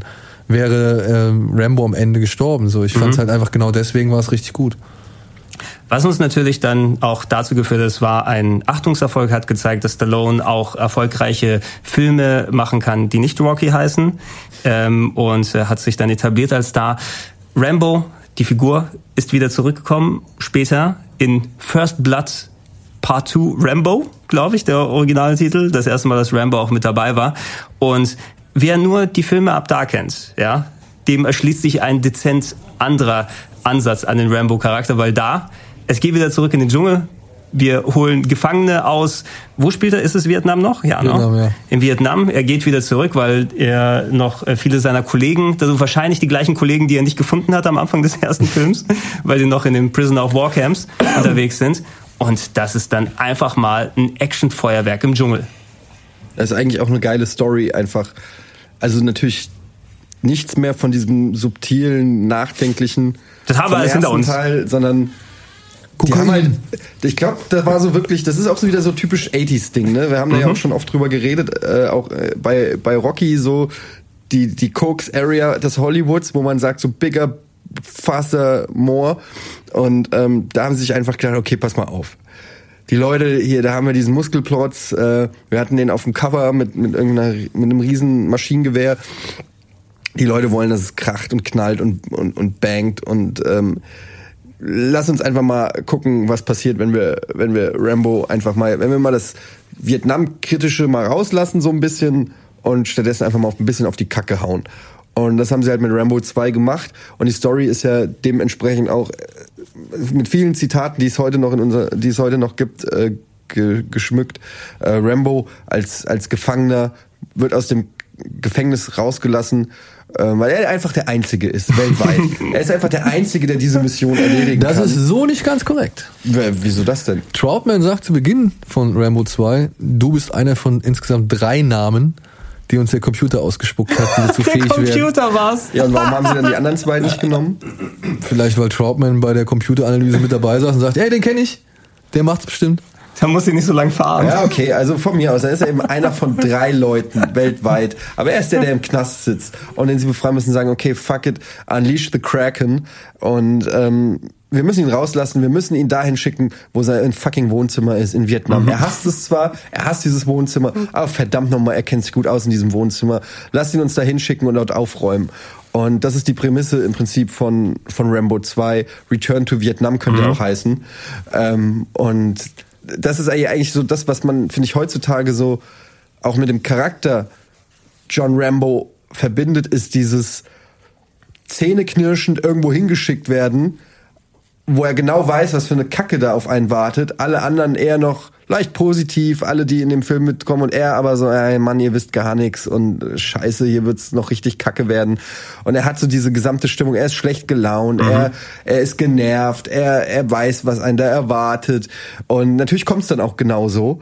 Ähm, all hell breaks loose und ähm, er ist nun mal der Einzige, der da der quasi da agieren kann oder der Er da ist der, der Einzige, kann. der, der überstehen kann. Und ich meine, der Film hat so viele ikonische Momente geschaffen, hat Stereotype gefestigt, die man, wie du so schön gerade äh, erwähnt hast, die, die damit eben mittlerweile in den, in den Rambo-Mythos eingegangen sind und hat wirklich echt viele erinnerungswürdige, erinnerungswürdige Szenen. Äh, also ich sehe bildlich vor mir, wie er den Explosionsfall auf den vietnamesischen General so Hammer. Raufballert oder die äh, große Verfolgungsjagd mit den äh, Hubschraubern, äh, die Szene, wo er die, die Funkgeräte am Ende einfach, oh, es will nie enden wollen, die Szene, wo er Maschinengewehr, äh, Munition ohne Ende reinballert. Ah! Es ist viel fantastisches 80er Jahre Action-Kino drin, aber eben nicht mehr so gehaltvoll, in Anführungsstrichen, wie wir es vom ersten Rambo her kannten. Ja, eigentlich auch, es ist eigentlich auch schon echt, oh, eigentlich ist es schon echt bitter, dass der Amerikaner jetzt hingeht und sagt so, ey, komm, wir versuchen einfach mal Vietnam nochmal zum guten Ende zu bringen, so. Wir schicken jetzt einfach noch einen von unseren Jungs hin und erholen nochmal so einen Teilsieg, mit dem wir das ganze Trauma wieder irgendwie vergessen machen. Genau, das ist so, ihr habt zwar Oh, gewonnen, aber wir haben den, es ist bei dir angekommen. Jetzt ist es bei mir angekommen. Mann, Daniel. Es ist der, der Jetzt moralische, seine Bazillen hier quasi komplett im Raum verteilt, jetzt haben sie mich erwischt. Genau, den Krieg haben wir zwar verloren, aber den moralischen Sieg Ja. haben wir sozusagen für uns geholt. Und äh, Rambo hat Wie scheiße das eigentlich ist. Ich meine, die sind da einmal, also es ist so geil, es ist so die komplette Umkehrung von dem, was Vietnam eigentlich war. Jetzt kommt Rambo dahin, als, sag ich mal, nicht, okay, vielleicht gut ausgerüsteter, aber als Einzelner, als Minderheit und macht da halt die große, überlegene nordvietnamesische Armee fertig, die technisch jetzt auch noch ein bisschen äh, hochgezüchtet sind so und äh, nicht verstehen können, wie ein einzelner Mann so gefährlich sein kann. Und in Wahrheit war es ja komplett umgedreht. Also da kam der Amerikaner ja hin und hat nicht verstanden, wie diese, ich sag jetzt mal in Anführungszeichen, keine Ahnung, kleinen Menschen da denen so zusetzen können.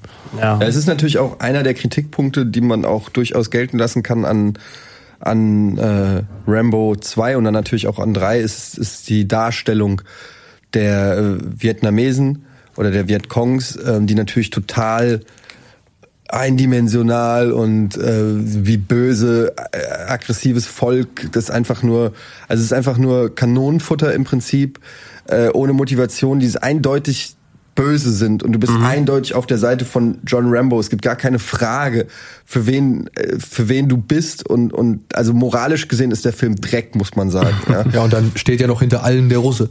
Genau. Ja. Und also das, das ist halt wirklich auch ein, ein ganz klares, wieder so ein 80s äh, Reagan-Ding, so, ne, wo ja ganz klar die, die gesellschaftliche Entwicklung und die Politik der damaligen Zeit in die Filme äh, einfließt und die patriotische äh, Grundstimmung äh, des Kalten Krieges äh, in Amerika dann noch mit einfließt und ähm, das ist dann natürlich, kann man das auch negativ sehen. Es ist unterhaltsam, keine Frage, aber wenn man es wirklich mal jetzt intellektuell hinterfragt, kann man da durchaus schon Kritikpunkte anbringen. Ja, ab, Aber absolut. Gott hat der Film geile Szenen.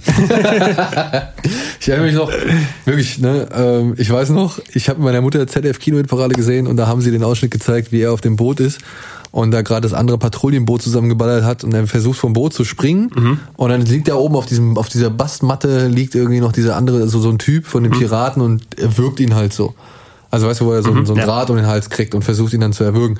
Und das haben die beim ZDF, glaube ich, sehr, sehr lange und auch explizit gezeigt, weil es halt ein Filmausschnitt war, den man halt als Pressematerial zur Verfügung hatte. Und meine Mutter direkt, den wirst du nicht angucken. abgespeichert, den werde ich tausendmal gucken. Und ich so, alles klar, den muss ich sehen. Ja. Und dann weiß ich noch, dass wir wirklich, wir hatten dann wirklich eine Pressekopie von dem Ding, die war so grausam, so schlecht, also wirklich eine Qualität aus der Hölle. Aber wir haben es trotzdem jede Sekunde genossen. Es war geil. Man hat fast kaum erkannt, äh, was kaum erkannt, aber ey, egal. Rein vom, von der Story her, der Charakter des Rambo musste natürlich wieder auf seine Skills zurückgreifen, die er eigentlich nicht mehr hätte einsetzen wollen, aber hat das letzten Endes erledigt. Äh, innerhalb des Filmes ähm, hat ihm das zumindest wieder die Freiheit gegeben. Ne? So war es so, dass er am Ende dann wurde nicht gesagt, hey, wir, du kannst hier äh, irgendwo ins Exil gehen, wir werden dich nicht wieder einsperren, oder? Ja, ja, ja gut, er So war das, ne? Also, also ich meine nicht, er durfte nicht einfach so wieder in die USA, aber er konnte zumindest äh, dem Knast fernbleiben, äh, was ja auch zumindest ein potenzieller Abschluss für den Rambo-Charakter gewesen wäre. Das war es aber nicht. Ich habe mich immer gefragt, wo läuft er hin? ja, weil du siehst ja am Ende nur, wie er da in Richtung Dschungel läuft. Irgendwie da- da noch kommst- du gerade her, was soll das? So, wo ich mir gedacht habe, wo will er hin? Ja, also wenn er zurückgegangen wäre ins Flughafengebäude oder, oder, oder zumindest zu irgendeinem Auto, was da steht und dann wegfährt, Mhm. hätte ich gesagt, okay, aber er läuft ja einfach nur in die weite Steppe rein. so. Aber wieder zu dieser großartigen Musik. Ja. Ja. Ach, aber trotzdem, ich, Rambo 2, ich, ich muss fast sagen, vom Unterhaltungswert eines kleinen, äh, naiven Jungen aus gesehen, boah, ist es fast mein Lieblingsteil. Also, ich weiß, der erste ist ja rein inhaltlich und weit überlegen und, und zehnmal wertvoller als, hat sogar, glaube ich, besonders wertvolles Prädikat bekommen, als der zweite. Aber der zweite ist halt nun mal das, oh Mann, stimmt. Äh, der zweite ist halt wirklich das, äh, ja, 80er Jahre Kino, was mich halt großgezogen hat. Ne? Mhm. Ja, es sind eben auch wenn der gleiche Name theoretisch oben am, am Titel steht und eine Figur ist, die man gesehen hat, es sind zwei unterschiedliche Genres, der erste und der zweite Film. Und da kann man fast schon sie ähm, getrennter sehen. Äh, ja, nachdem, ich glaube, finanziell auch natürlich sehr erfolgreich. War der erfolgreichste, meine ich. Ich glaube, das muss sogar der erfolgreichste gewesen sein, aber es ist eben auch genau 85 in die Schiene reingefallen, wo solche Filme super funktionieren können. Natürlich wird es nicht bei einem Rambo 2 bleiben, wenn wir schon gesehen haben, ey, das kann auch ein Franchise sein.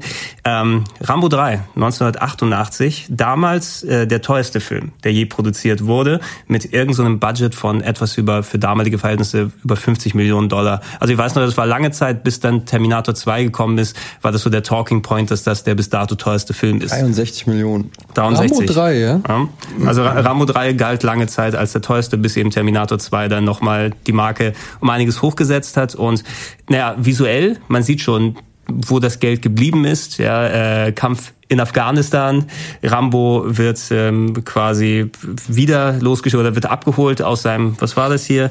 In Thailand wohnt er im, im Monastery und äh, wird dann wieder von, von Troutman abgeholt. Wir, du musst nach Afghanistan und dort den Mujahedin helfen, so war das? No?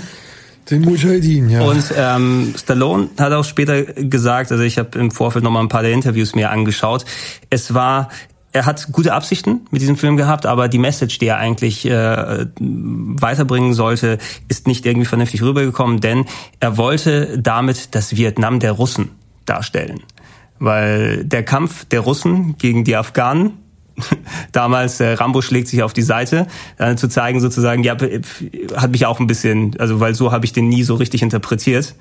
Das Vietnam der Russen, also das heißt, dass Ja. der Russe eigentlich die, die, die positive Seite in diesem. Ja, ich weiß nicht, ob er eigentlich nicht, aber er wollte zumindest diese Art von Konflikt zeigen, die äh, nicht so präsent ist im, im Kopf der Leute, dass die auch äh, eine Front hatten, äh, die Russen gegen die Afghanen, die wohl vergleichbar gewesen wäre mit dem, was Amerika in Vietnam erlebt hat. letzten Endes ist ein Actionfilm draus geworden, wo Rambo ähm, Facilities infiltriert, wo er gegen riesige Hubschrauber kämpft und äh, wo Licht blau leuchtet. Ja, also ich meine, sprüchetechnisch wieder ganz weit vorne. ne? Sprüchetechnisch natürlich. Das, das, was ist, was, was macht das blaue Licht? Es leuchtet blau, ist natürlich ein Klassiker. Ja. Aber so viel, ich hatte ihn auch dann, als ich die, die, die Blu-ray ähm, Collection halt. bekommen habe, wieder geguckt und man merkt schon, der äh, ist zwar handwerklich okay, aber irgendwie äh, reizt er mich nicht. Nee, also ich muss auch sagen, als der dritte rauskam, der hat aber, ich meine, gut, der hat schon geile Szenen. Ne? Er hat also, geile Szenen, genau, aber irgendwie die, die kleben nicht so Höhle. richtig gut zusammen. Nee, die kleben nicht so, aber ja. Also auch Nee. diese Infiltration finde ich geil am Anfang. Das ist so eins zu eins, was du später in Metal Gear Solid auch dann gesehen hast. Ja, ich weiß auch nicht, da, da gebe ich dir recht. Also ich finde auch, die, die kleben nicht so, weil wenn du dir Rambo 2 anguckst, mit der Floßfahrt und äh, wie das dann in das Lager übergeht und zurück und auch wie sie da diesen Matschhügel hoch äh, rennen und dann gefangen werden, das passt irgendwie alles ein bisschen besser zusammen, obwohl man es vielleicht, wenn man es jetzt so rückblickend äh, durch, sich durch den Kopf gehen lässt, auch eher so was Episodenhaftes hat. Aber ich finde bei Rambo 3, da gibt's doch häufige Phasen des Leerlaufs irgendwie, wo man sich gerade auch, bevor der überhaupt mal in dieses Lager geht, diese ganze Phase, wo er irgendwie erst überredet werden muss und dann nicht will und dann doch irgendwie sich entscheidet, nachdem er erfährt, dass Troutman gefangen ist, das ist alles sehr lang. Und dann kommt noch dieses Fußballspiel auf Pferden mit dem Schaf äh, oder wie immer auch es heißt. Das, Quidditch. Ja, das fand ich zum Beispiel damals echt lang, bevor da diese Hubschrauber auch ankommen. Dann war es ja, dann war es ja wieder irgendwie Action und, und Feuerwerk hochziehen so. Aber ich fand das alles sehr lang und der hat echt gebraucht. Ich finde, der Film ist so die erste Hälfte fast schon über sehr ruhig und hat dann baut dann eigentlich nur eine ähm, Verfolgungsszene oder Actionsequenz nacheinander. Ne? Ich meine, also wenn Troutman, spätestens wenn Troutman aus dem Ding rausgeholt ist, dann geraten die ja von unter einem Beschuss nach dem anderen. Das fand ich auch nie so glücklich gelöst irgendwie. Das hat UHF eigentlich Sender mit beschränkter Hoffnung sehr schön nachgemacht. Das, also auch die Lächerlichkeit der ganzen Ja, oder Hot Shots Ballerszenen, 2, ne? So, ja, und Hot Shots 2 Ja. auch, ja. Also Gummibärchen, dieses, Gummibärchen, Liebesperl, Liebesperl. dieses ganze wilde Geballer, was schon fast A-Team-mäßig anmutet. Ähm, das hat mir am dritten Teil nicht so gefallen. Trotzdem sind da einfach geile Sprüche und auch so eine und so eine übertriebene Macho-Ästhetik teilweise. Ja, und auch dieses, was ich immer so geil finde, ist diese, diese, dieser, der reinste Werbespruchklopfer, Klopfer Troutman, der, der in, in jedem, in jedem Dialog, den er hat, muss er einmal irgendwie eine Lobpreisung auf Rambo, glaube ich, ablassen, so, ja. Und dann, Er liebt ihn. ja, er liebt Ja. ihn. Er Ja. liebt ihn.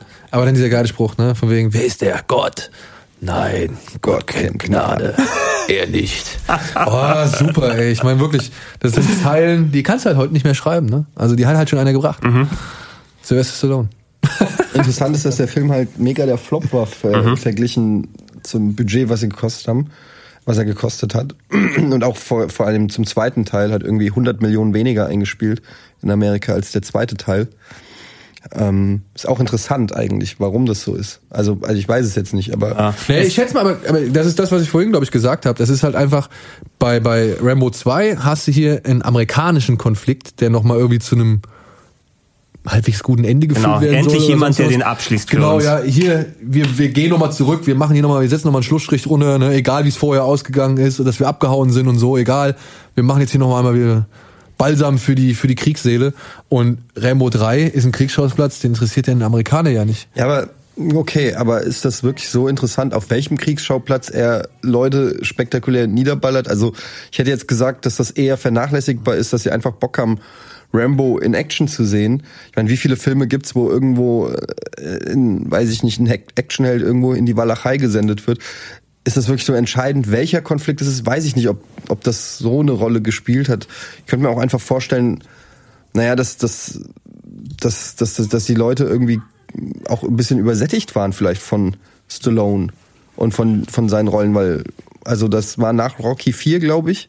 Oder was vor Rocky 4? Das war nach Rocky 4. Also Rocky 4 war ja 87, der war 88. Und dass man dann irgendwann sagt, so, okay, also, äh, ja, jetzt brauche ich auch mal ein Jahr nicht Stallone. Stallone. So. Ja, ja. Also, weil Nee. so facettenreich ist er dann ja nicht, dass das irgendwie, aber keine Ahnung.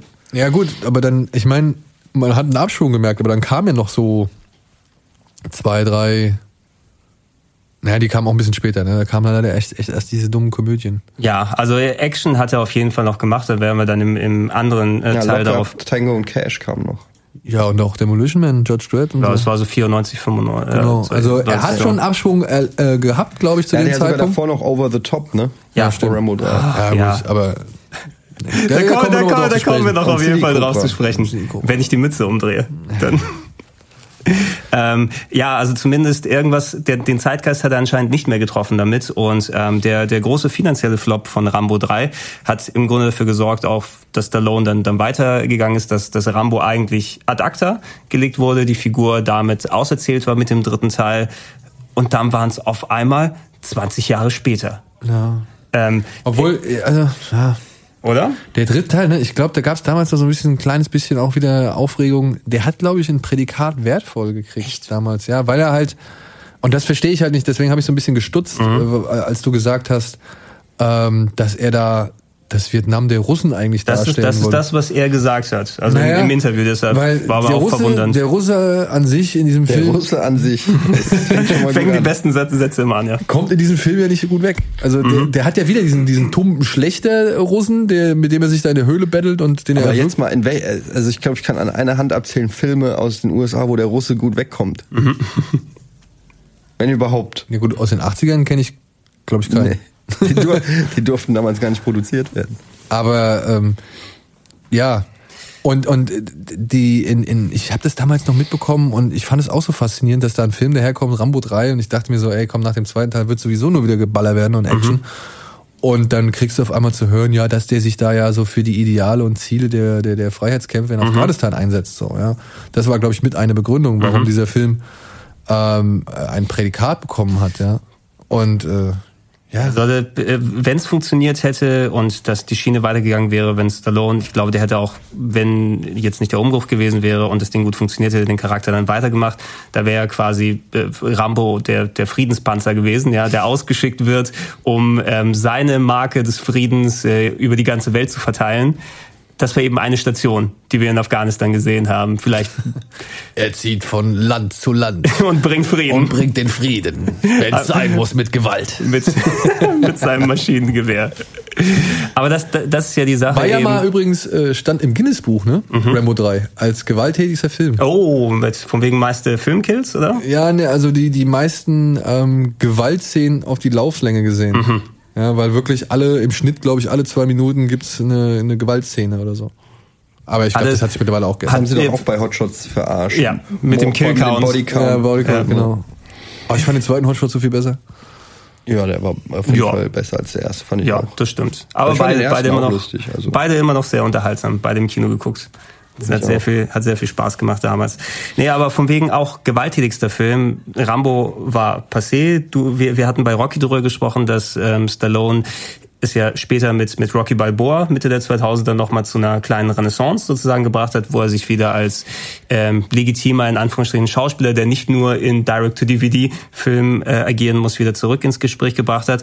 Und anscheinend ist ja aus dem Erfolg von Rocky Balboa das Resultat gewesen, dass Rambo nochmal ausgepackt wird. In John Rambo 2008. Und wenn wir von brutalen Filmen sprechen, also außerhalb des Splatterfachs, obwohl ich weiß nicht, ob man den schon fast dann dazu zählen kann, aber außerhalb des Splatterfachs kenne ich wenige Filme, die so ultra brutal wie John Rambo sind. Ja.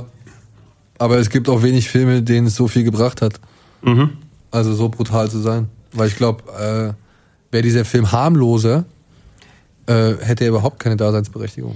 Aber das Interessante an Rambo 3 ist ja, auch vor allem im Vergleich dann zum vierten, meiner Meinung nach, dass der sich ultra ernst nimmt.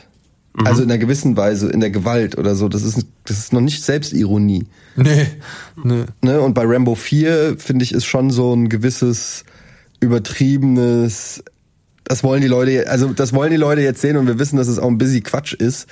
Aber komm, also das ist nochmal eine andere Form von Gewalt als im dritten Teil. Ich finde, im dritten Teil steckt da eine, ne, nicht eine Ideologie, aber schon eine, eine Ernsthaftigkeit dahinter, die fast schon fragwürdig ist.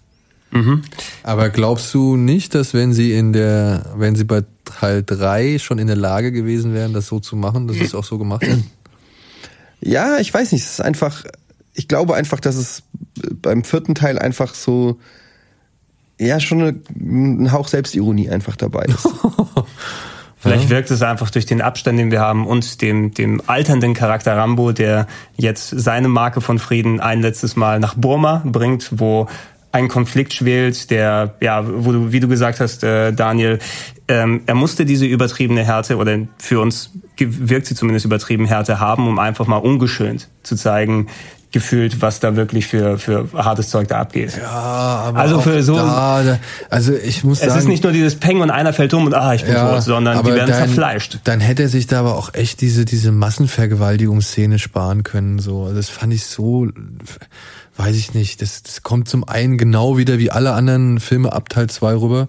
Von wegen, du hast da die Asiaten, die alle nur irgendwie, keine Ahnung, entartet sind und so. Also was wirft das denn für ein Bild auf die Leute so?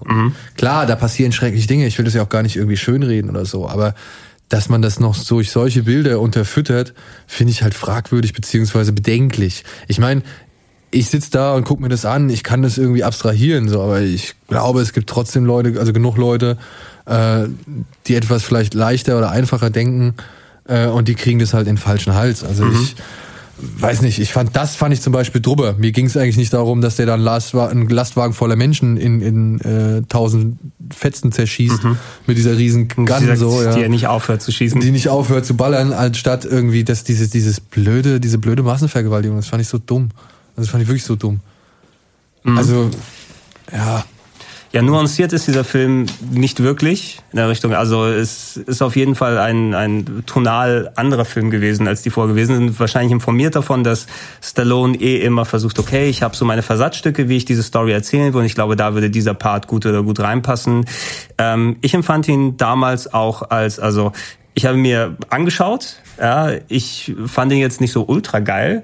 Also von wegen, sei endlich Rambo ist zurück, cool, dass die mal wieder dann einen gemacht haben. Aber ich finde zumindest interessant, dass dieser Film existiert. Und ich müsste mal wieder anschauen, ist schon ein bisschen auch länger her, ja dass ich ihn ja geguckt leider habe. auch, ähm, gab es ja auch hier in Deutschland, ich weiß nicht, da gab es ja in Deutschland auch ähm, Probleme mit der, mit der Schnittfassung. Kann ich mir gut vorstellen, ja. Ja, also ich glaube, zu uns ist zu Beginn auch nicht wirklich die Schnittfassung rausgekommen, die weltweit irgendwie zu sehen war.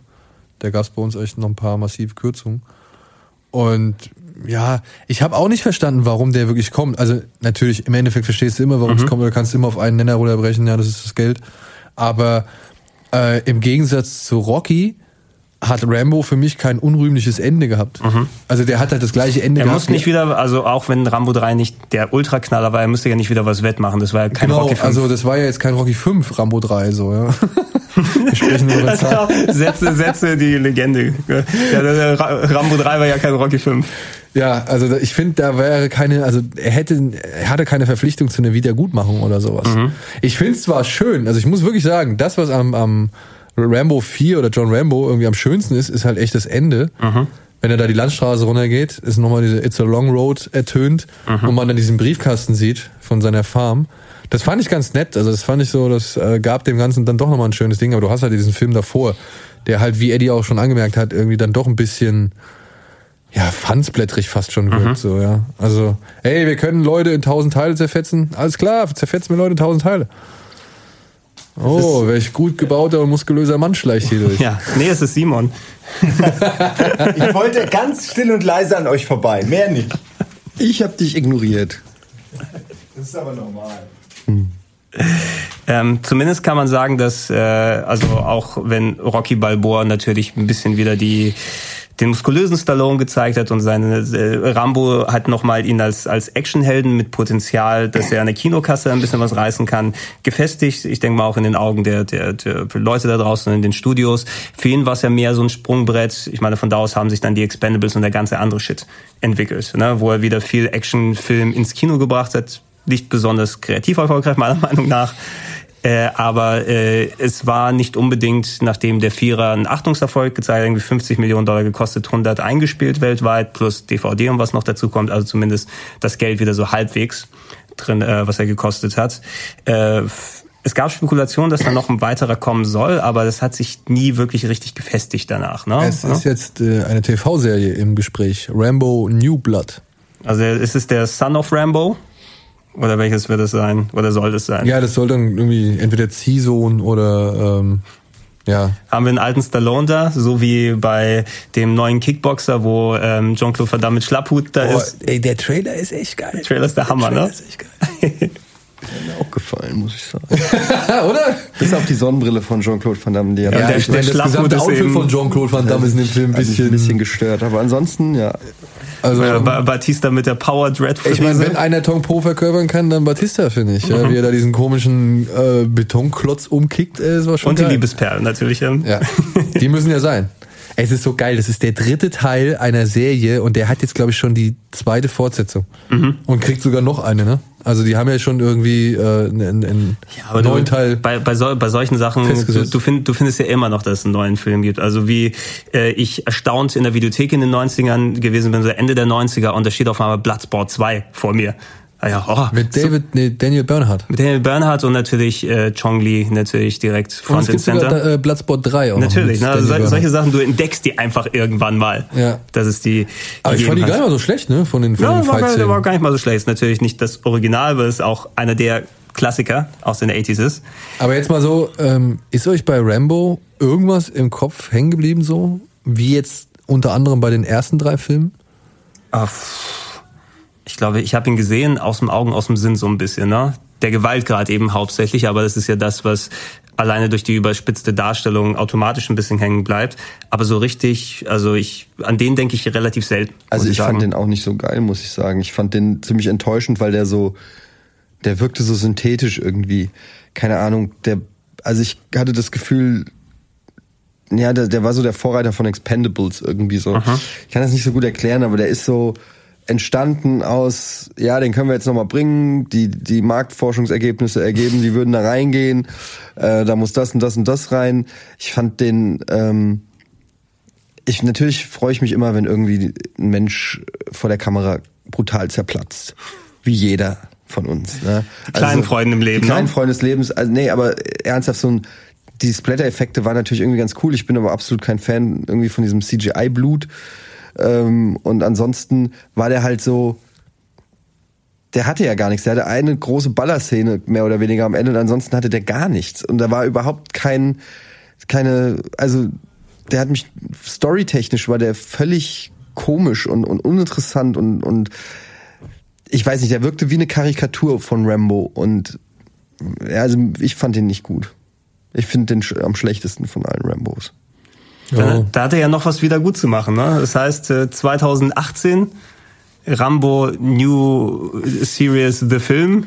Ich New Blood. jetzt nicht, ob ich noch mal einen alten, also was will mir ein alter Rambo vom Leben noch erzählen? Aber also bei Rocky fand ich es noch ganz okay, ne? Also da finde ich, da Vielleicht, holt, vielleicht holte Rocky den Charakter Rambo zum Trainieren für den letzten Kampf dazu. Weil Rambo ist der Einzige, der Frieden in den Boxring bringen kann. Oder irgendwie sowas. Ja, nein, ich, ich Er brauche macht auch dann nicht Grudge Match 2, äh, Rocky gegen Rambo. Mhm. Ja, beide digital animiert. Ja, also ich, ich bräuchte da nicht auch irgendeinen charakterlichen und inhaltlichen Abschluss. Ähm, für mich reicht es, die Erinnerungen an Teil 1, 2 und im Teil auch Teil 3 zu haben. Ähm, und, und das ist mehr als genug Rambo, den ich Aber brauche. ne, halten wir trotzdem nochmal fest, es ist, egal wie jetzt man die einzelnen Filme finden mag, Mhm. es ist trotzdem eine Serie, eine Filmserie, die sich unsterblich in die Filmgeschichte Ja. eingebrannt hat, oder? Das auf jeden Fall. Also eine der bekanntesten Filmserien, würde ich sogar Ja, sagen. würde ich auch Ja. behaupten. Also klar kennst du Star Trek, klar kennst du Star Wars, klar kennst du Indie so, aber Rambo gehört auf jeden Fall mit in die in die gleiche Reihe so, ja. Also Ja, Ram, Rambo ist fast schon eine Figur aus der Geschichte. Ne? Ja. Der rein zufällig von Sylvester Stallone auf der Leinwand gespielt, aber Rambo ist Rambo. Und da haben wir beim letzten Mal ja auch drüber gesprochen. Also ich finde, sehr wenige Schauspieler, jetzt mit Harrison Ford ausgenommen, konnten zwei wirklich so ultra ikonische Charaktere prägen und äh, trotzdem einzigartig machen. Na, ich denke bei Indiana Jones nicht immer an Han Solo oder bei Han Solo an Indiana Jones. Und ich denke bei Rocky nicht an Rambo und bei Rambo nicht an Rocky. Weil er einfach die ausgefüllt hat und mit eigenem Leben gefüllt hat. wohingegen man bei Expendables finde ich immer wieder an Rambo denkt. Ja, aber dass man da überhaupt denkt. Ja, ja Expendables. Ich bin mal gespannt, ob der bei euch irgendwo vorkommt. Äh.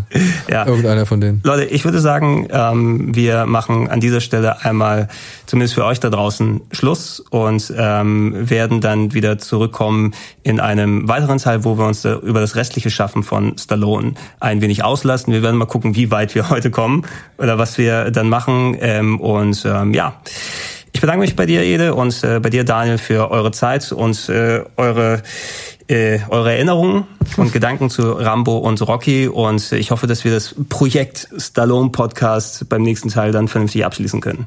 We're